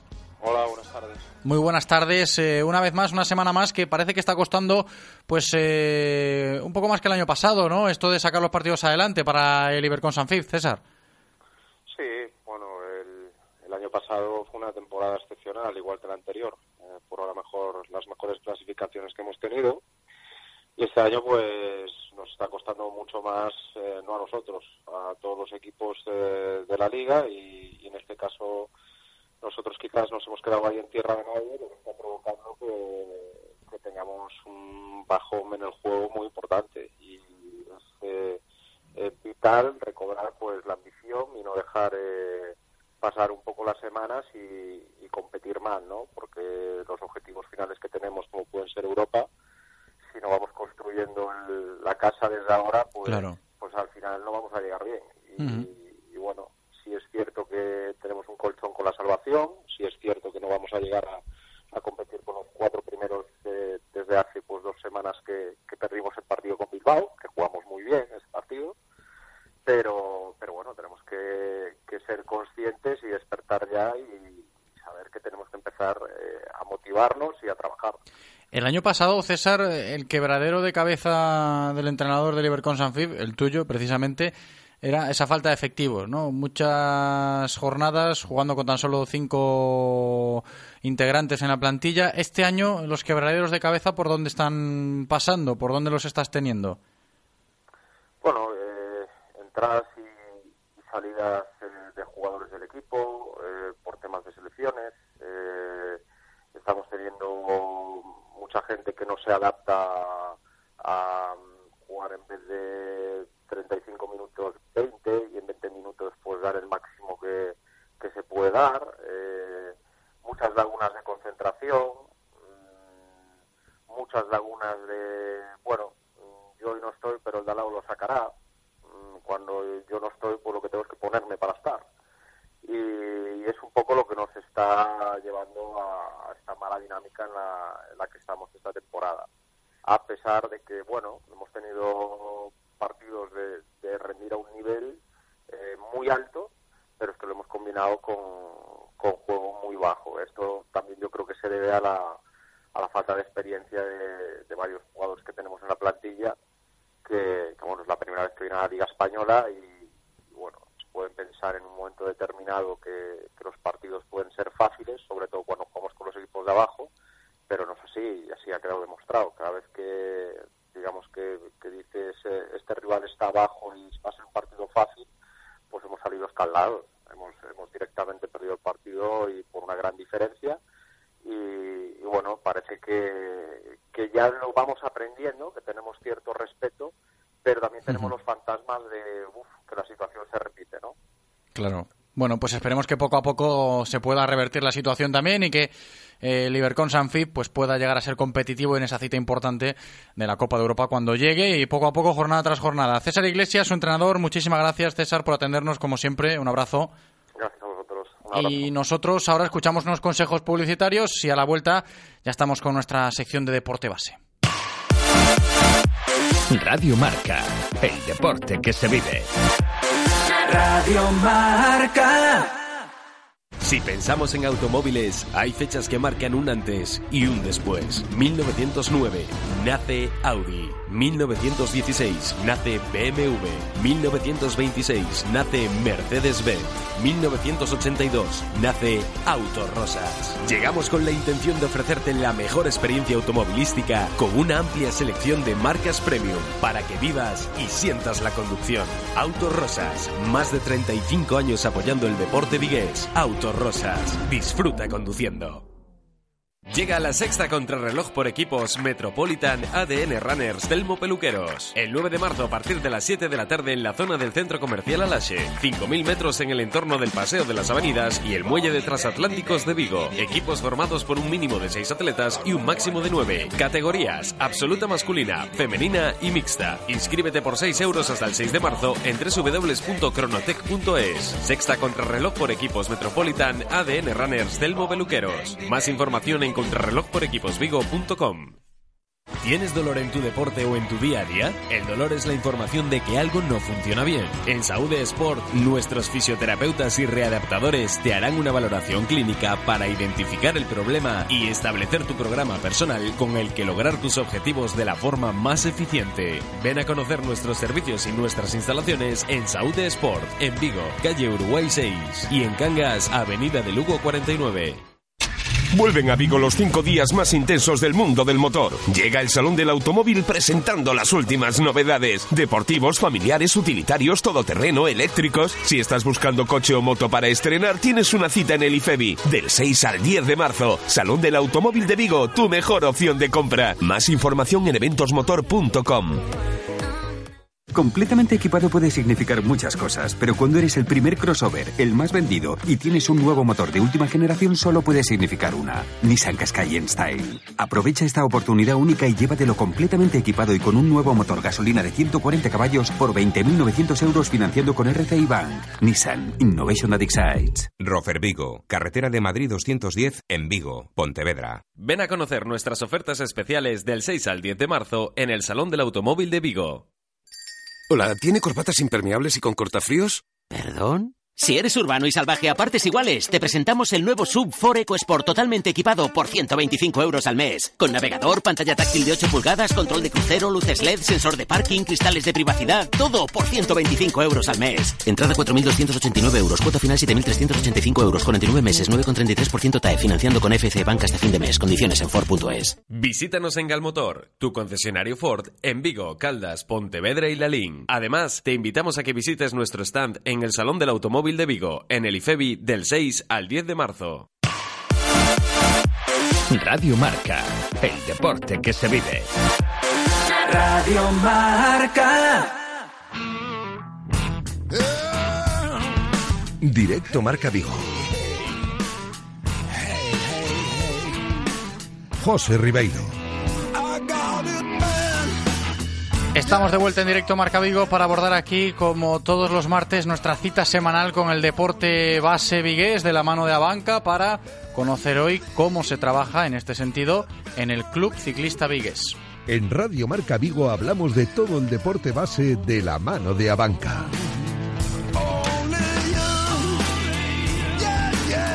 Hablamos de deporte base y hablamos hoy de ciclismo con el Club Ciclista Vigués. Ya están aquí conmigo en el estudio María José Prado, que es la coordinadora del club y directora de la Escuela de Ciclismo. ¿Qué tal María? ¿Cómo estás? Hola, ¿qué tal? Buenas tardes. Bienvenida. Y Noé Rodríguez, que es uno de los técnicos del Club Ciclista Vigués. ¿Qué tal, Noé? Hola, todo bien. Bienvenidos, eh. Yo estoy contento hoy porque también nos gusta mucho aquí en Radio Marca Vigo el ciclismo, aquí todos los jueves con Guillermo Janeiro, pero hoy en especial, María, para conocer precisamente ese trabajo de base, ¿no? Que yo creo que es uno de los pilares fundamentales en el Club Ciclista Vigues.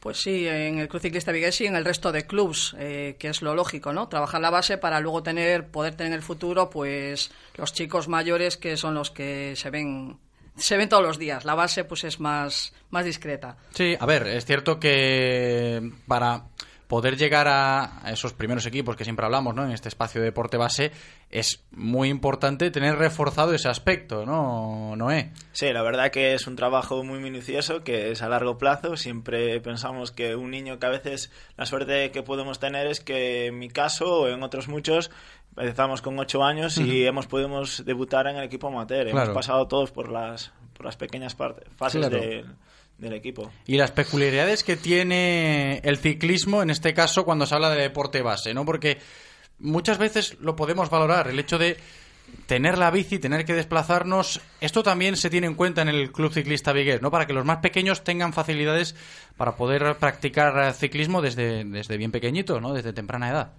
Sí, nosotros, eh, bueno, colaboramos con los padres eh, a nivel de que si hay que ir a un desplazamiento y demás, no tienen forma de llevar a los niños, pues viajan con el club. Eso se hizo siempre. Y a nivel de entrenamientos y demás, pues incluso tenemos un pequeño almacén en la pista rodadura, en el pabellón, que, que bueno, pues durante la semana se puede dejar allí la bici para que sea más fácil el transporte. Claro, estupendo, ¿no? Eso de las facilidades se tiene muy, muy en cuenta. Y para que la gente se ponga un poquito en contexto, María, sigo contigo. Conocer un poco más al Club Ciclista Vigués. Hablamos de que la base es un pilar fundamental en el club ya desde hace muchos años, ¿no? Que lleváis trabajando con esto. Sí, llevamos, eh, bueno, el club ya tiene más de 50 años de trabajo. Casi nada, ¿eh? Sí, casi nada pero bueno, eh, lo que es, eh, pues por llamarle de alguna forma, las nuevas generaciones y demás, eh, los temas de la escuela de ciclismo, como así se entiende, empezó sobre el año 93, 95, cuando las pone en marcha el, el Consejo de Vigo dentro de su programa, bueno, de escuelas, ¿no? Entonces, ciclismo era una de las escuelas que de aquella, pues eran pocas, pocos deportes, o sea, pocas actividades las que había, ¿no? Empezaron, no sé, pues igual 12 o 15 y entonces, bueno, fue creciendo, creciendo, creciendo hasta que ahora hay 42 especialidades diferentes, ¿no? Entonces, pues eh, empezamos a trabajar año 93, 95 más o menos en, en, esta nueva época, por llamarle de, alguna forma, ¿no? Cuando se empieza a constituir ya, pues como escuelas, ya total, todo ya eh, legislado y demás. Sí, yo me imagino que también en ese ámbito, Noé, se puede trabajar ya no solo la técnica ¿no? De, montar en bicicleta, que los más pequeños disfruten de, de, montar en bici, de estar también con sus compañeros, el hecho de pues eh, llevar a cabo ejercicios planificados, rutinas de entrenamiento. Cuéntanos un poco cómo es esto en el Club Ciclista Vigues. Pues sí, la verdad es que ahora, por ejemplo, con las categorías base como cadetes junior, pues llevamos ya desde el mes de, finales de, desde finales de octubre eh, trabajando pues en el gimnasio tres días a la semana. Ajá. Luego los fines de semana, como ya tenemos más tiempo, pues aprovechamos pues un- esos sábados solemos vernos siempre en, las- en la pista de, de pabellón de las traviesas para trabajar un poco la técnica y luego pues las salidas de rodaje pues los domingos. La verdad que en esta época es lo que nos queda. Claro. Así poco a poco construimos y luego el verano pues a la bici a, Lo importante es rodar, ¿no? Como dice Noé, Sí. María, que, que se es tenga... sumar, es sumar, es sumar Claro. poco, poco, poco, poco y Sí. aprender de todo. Y que se vayan enganchando, ¿no? Sí. Para que luego no se desenganche, ¿no? Porque no, eso... no, no, eso yo creo que la suerte que a lo mejor los niños a lo mejor pueden dejar de competir, pero la bici no la dejan. Sí, que eso yo, Eh. yo creo que es un, un pilar también otro, ¿no? De, de los fundamentales que yo creo que se intenta cuidar, ¿no? Que, que se enganche uno al ciclismo ya desde la base. Y, y si estamos en Vigo, María, te pregunto, ya no solo como club, sino como ciudad, en este caso, y sus alrededores, Vigo, para practicar ciclismo, más si cabe aún con los más pequeños, ¿no? ¿Cómo lo podemos definir o cómo lo podemos interpretar a día de hoy? A ver, a día de hoy, bueno, hay un proyecto ahí a nivel carriles bici y demás, que, que bueno, pues... Eso vendría muy bien. Claro, eso vendría genial, porque la verdad es que sí, los desplazamientos con los pequeños son bastante complicados.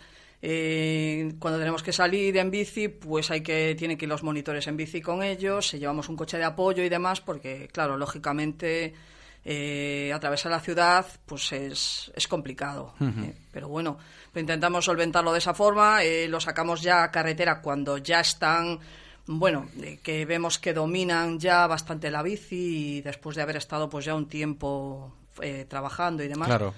Entonces, pues bueno, en principio, claro, claro que es complicado todo lo que sea salir a la carretera y demás, pero bueno, eh, con buena voluntad y apoyo y demás, pues le damos para adelante. Ujú. Antes nos decía Noé el, el tema de pues cómo es un poco la rutina de entrenamiento en el club. Me quiero centrar ahora en lo de la escuela de ciclismo, en concreto la vuestra. Creo que tenemos varios focos, ¿no? Diversificados a lo largo de, de la geografía viguesa. Sí, este año eh, hemos puesto en funcionamiento una escuela en Benbrive, porque bueno, había bastante demanda en ese sector, ¿no? De niños que querían, bueno, pues eh, utilizar la bici de monte y demás. Entonces la pusimos en funcionamiento dentro del programa de escuelas, el, el Concello o sea, nos la admitió Ajá. perfectamente y estamos funcionando en Benbrive y estamos funcionando en la escuela de traviesas, en la que, Estupendo. que, está, que es la original. Claro, es como que estamos cuidando, ¿no? En el Club Ciclista Vigués, Noé, eh, ya más eh, abanicos, ya no solo el, ciclismo en pista, el ciclismo en carretera, también nos vamos a, a la bici de montaña y demás. Sí, la verdad, a ver, nosotros tuvimos la suerte de siempre aprender eh, los dos aspectos, pero bueno, ahora, como dijo María, es una demanda muy especializada y muchos niños, pues, es una buena manera de introducirlos en lo que es en el ciclismo, porque al fin y al cabo el ciclismo son ruedas y pedal, y dar al pedal. Da igual la superficie, la cuestión es que aprendan y que disfruten. Sí, y de adaptarse también un poco a ellos, ¿no? Sí, sí, sí, a todo. Yo creo que toda disciplina de ciclismo ayuda a toda disciplina de ciclismo. Es trabajo polivalente, que me refiero que Sí. tenemos que dominar todo. Eso es- también es otra cosa que, que se tiene en cuenta en el club, ¿no? Darle diversidad a las actividades, María. Sí, sí, sí, sí. De hecho, a ver, la- eh, las jornadas de las escuelas pues tienen un montón de actividades diferentes. Eh, hay un momento que hay que trabajar y estar, bueno, trabajar y concentrados y demás, pero luego ya hay un momento de jugar que aprendemos jugando también. Qué bueno es eso también, Mm, ¿no? Lo claro. de la parte lúdica. Claro, claro. El deporte base, siempre se cuida, ¿eh? Y lo, lo hemos comprobado hoy. Cómo lo cuidan y mucho en el Club Ciclista Vigués, charlando este ratito de radio con la coordinadora del club y directora de la Escuela de Ciclismo, María José Prado. Muchísimas gracias por venir, María José. Gracias a vosotros por, porque, bueno, siempre nos dais mucho apoyo en, en nuestro deporte y en todo en general. Para eso estamos. Un abrazo grande. Y Noé Rodríguez, técnico del club. Muchas gracias, Noé. Un placer. Un abrazo grande. Imos para Santiago onde no partido de fútbol alevín ocorreu algo impensable. A bancada local empezou a berrar o árbitro e os xogadores do Villestro dirixíronse eles para que parasen. Aquí viñemos xogar o fútbol, así que ata que non paredes de berrar a este pobre home non seguimos. Os valores no deporte merecen que os conten. Desde a banca admiramos e impulsamos o deporte base en Galicia. A banca. Radio Marca, el deporte que se vive. Radio Marca. Ya estás en el casting de Codere Talent. Ahora a ver cómo es tu idea. Un triple bono. Te registras en Codere y puedes disfrutar de hasta 350 euros para jugar. Creo que hablo en nombre de todos. Acabas de robarnos el corazón. Te veo en la próxima fase. Regístrate en Codere y consigue tu triple bono de hasta 350 euros para jugar. Codere, acepta el reto. Mayores de 18, juega con responsabilidad.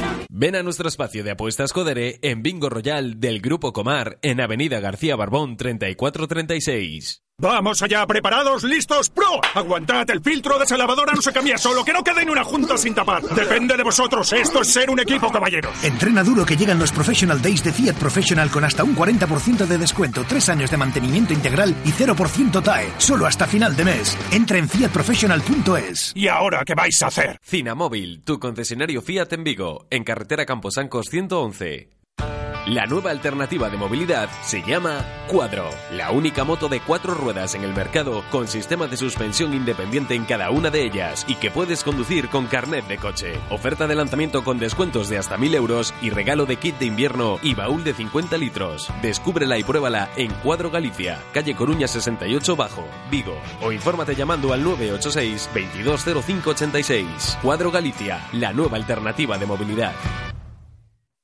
¿Cuántos años más vas a tardar en darte cuenta de lo importante que es tener tu propio enganche de remolque? Sí, amigo, llega el momento. Es el 20 aniversario de Portavales. Y por eso, este es tu verano. En Portavales, por nuestro 20 aniversario, te instalamos el enganche de remolque gratis. Y no nos vamos a quedar en eso. Los 20 años los vamos a celebrar a lo grande. Estate atento. Portavales, Ricardo Mella 121, frente a la depuradora de Coruso. Hay que soportar sin dejar de avanzar. Si tú sabes de lo que vales, ve y consigue lo que mereces. Tú eres capaz de todo. Sin miedo, sin límites, sin excusas. Esa es la filosofía de X1, tu box de entrenamiento en Vigo. Especialistas en cross training, OCR training, entrenamientos personales y muchas otras actividades. Descúbrenos y ven a formar parte de nuestra gran familia. X1 Vigo, calle Roade 58, teléfono 685 29 56 74 o infórmate en el mail exguanvigo.com. Clínica Real Club Celta. Traumatología, fisioterapia, rehabilitación, cardiología, nutrición e moitas máis especialidades. O equipo médico do Real Club Celta a túa disposición no centro de Vigo. Unha clínica adaptada a todas as necesidades, tanto se eres deportista como se non. Ven a vernos en A Sede, na Rúa Príncipe de Vigo.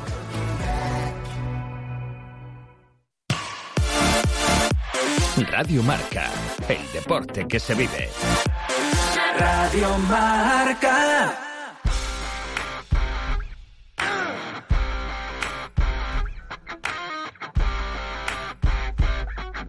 Directo Marca Vigo. José Ribeiro.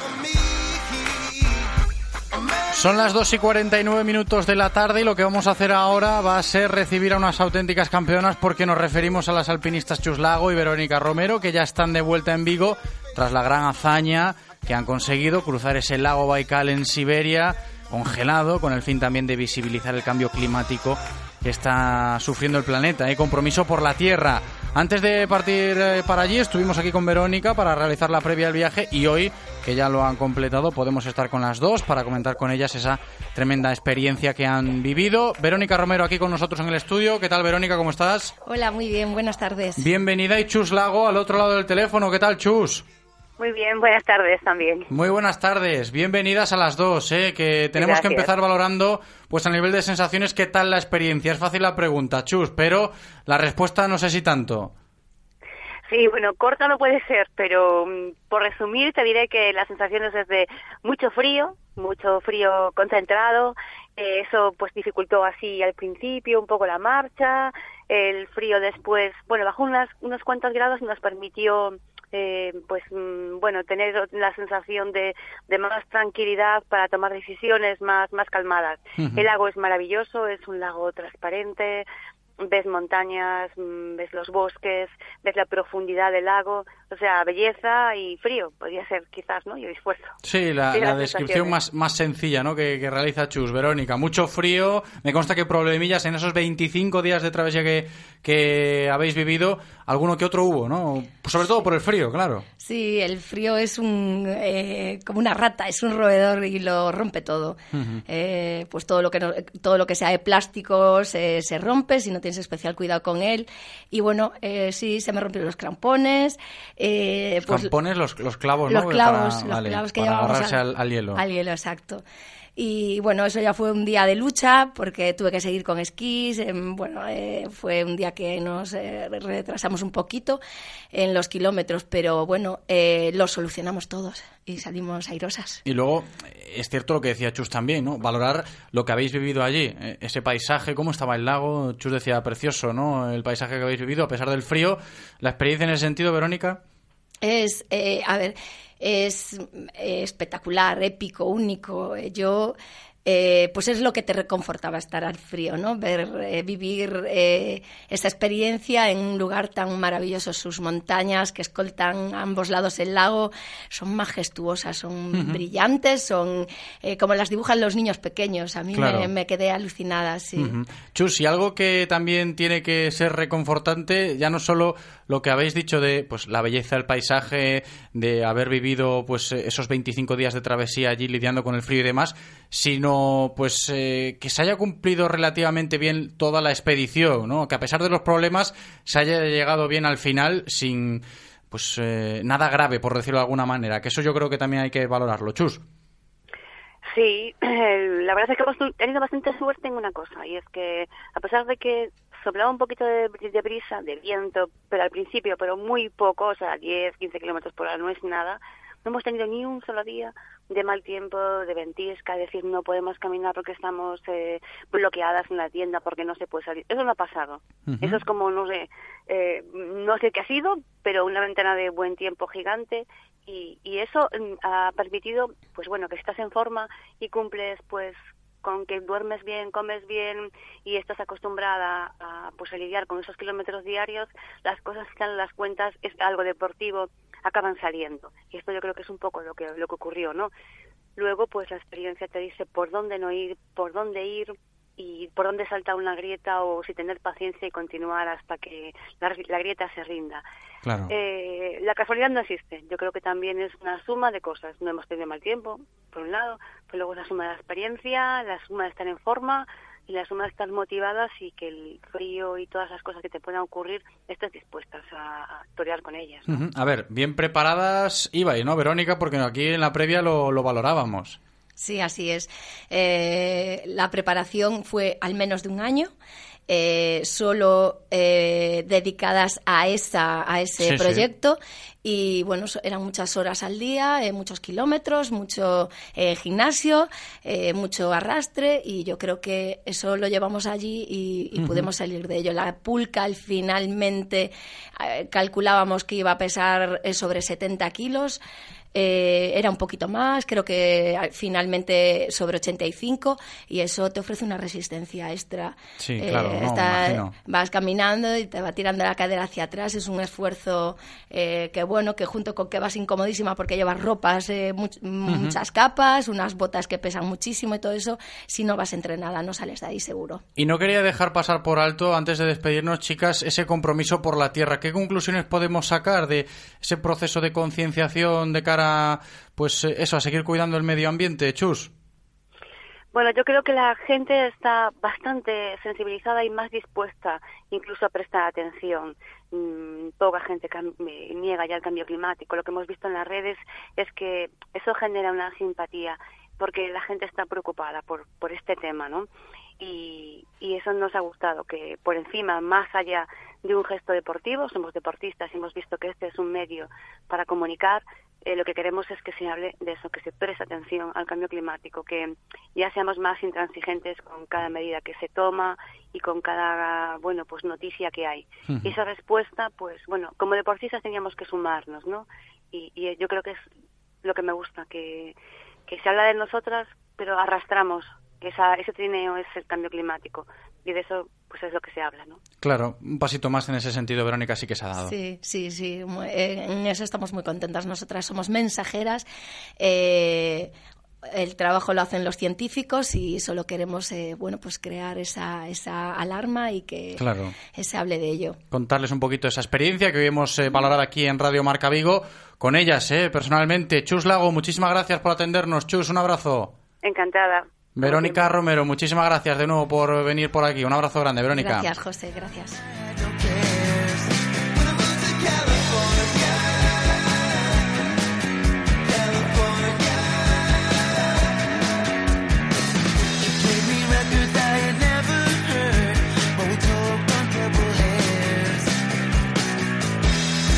Le decimos adiós a Chus y a Verónica para rematar el programa de hoy hablando de tenis con el director de la Escuela de Tenis de Samil, Pablo González, y conocer con él cómo está el tenis vigués a día de hoy y también reparar en ese taller de autoestima que potencia la Federación Gallega de Tenis de cara al próximo día 22 de marzo de la mano de Josep Cordón. Pablo González, ¿qué tal? ¿Cómo estás? Buenas tardes, José, ¿qué tal? Muy buenas tardes, Pablo, bienvenido. Yo me imagino que con ganas también de que llegue ese día 22 para ese taller de autoestima, que oye, espero que sirva de mucho, ¿no? Esperemos que sí. Sí, esperamos que sí. Eh, la verdad que el día 22 tenemos ahí un, pues una, un, taller con un profesional un poco de, la autoestima y la motivación para trabajar en un deporte como, como el nuestro, el tenis, pues un apartado que es eh, muy importante, como es el, bueno, trabajar con uno mismo, la mentalidad y bueno, adaptarse ahí bien al, a lo que es el deporte y el esfuerzo. Claro, lo que es el tenis también, ¿no? Que siempre lo vemos ahí, que aunque, bueno, que se jueguen dobles y demás, un deporte considerado individual, de uno pues eh, siempre luchando contra uno mismo en los entrenamientos y demás, creo que está bastante bien enfocado, ¿no? Al tenis en ese sentido.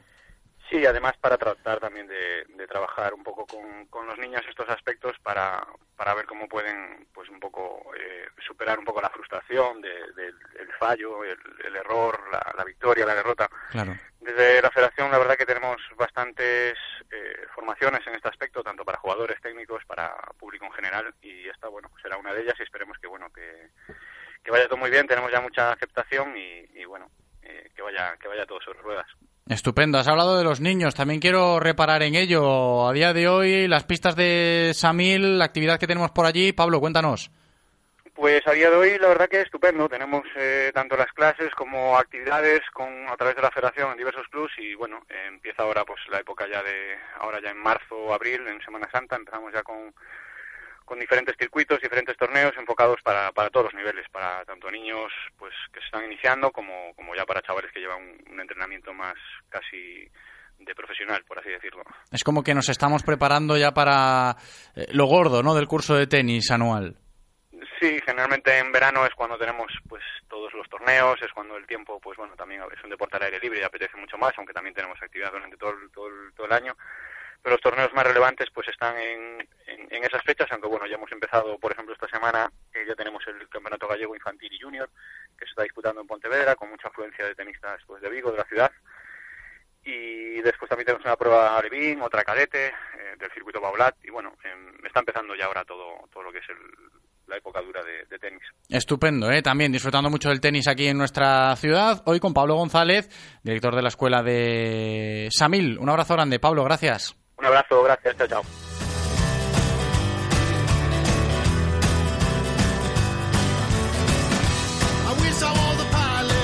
Y así vamos a llegar a las 3 en punto de la tarde de este martes, día 5 de marzo de 2019. Le damos las gracias a Eloy, como siempre, antes de despedirnos, por cumplir ahí bien en cabina. Gracias también a todos vosotros por escucharnos como cada día. Me despido ahora sí. Hasta mañana. Chao.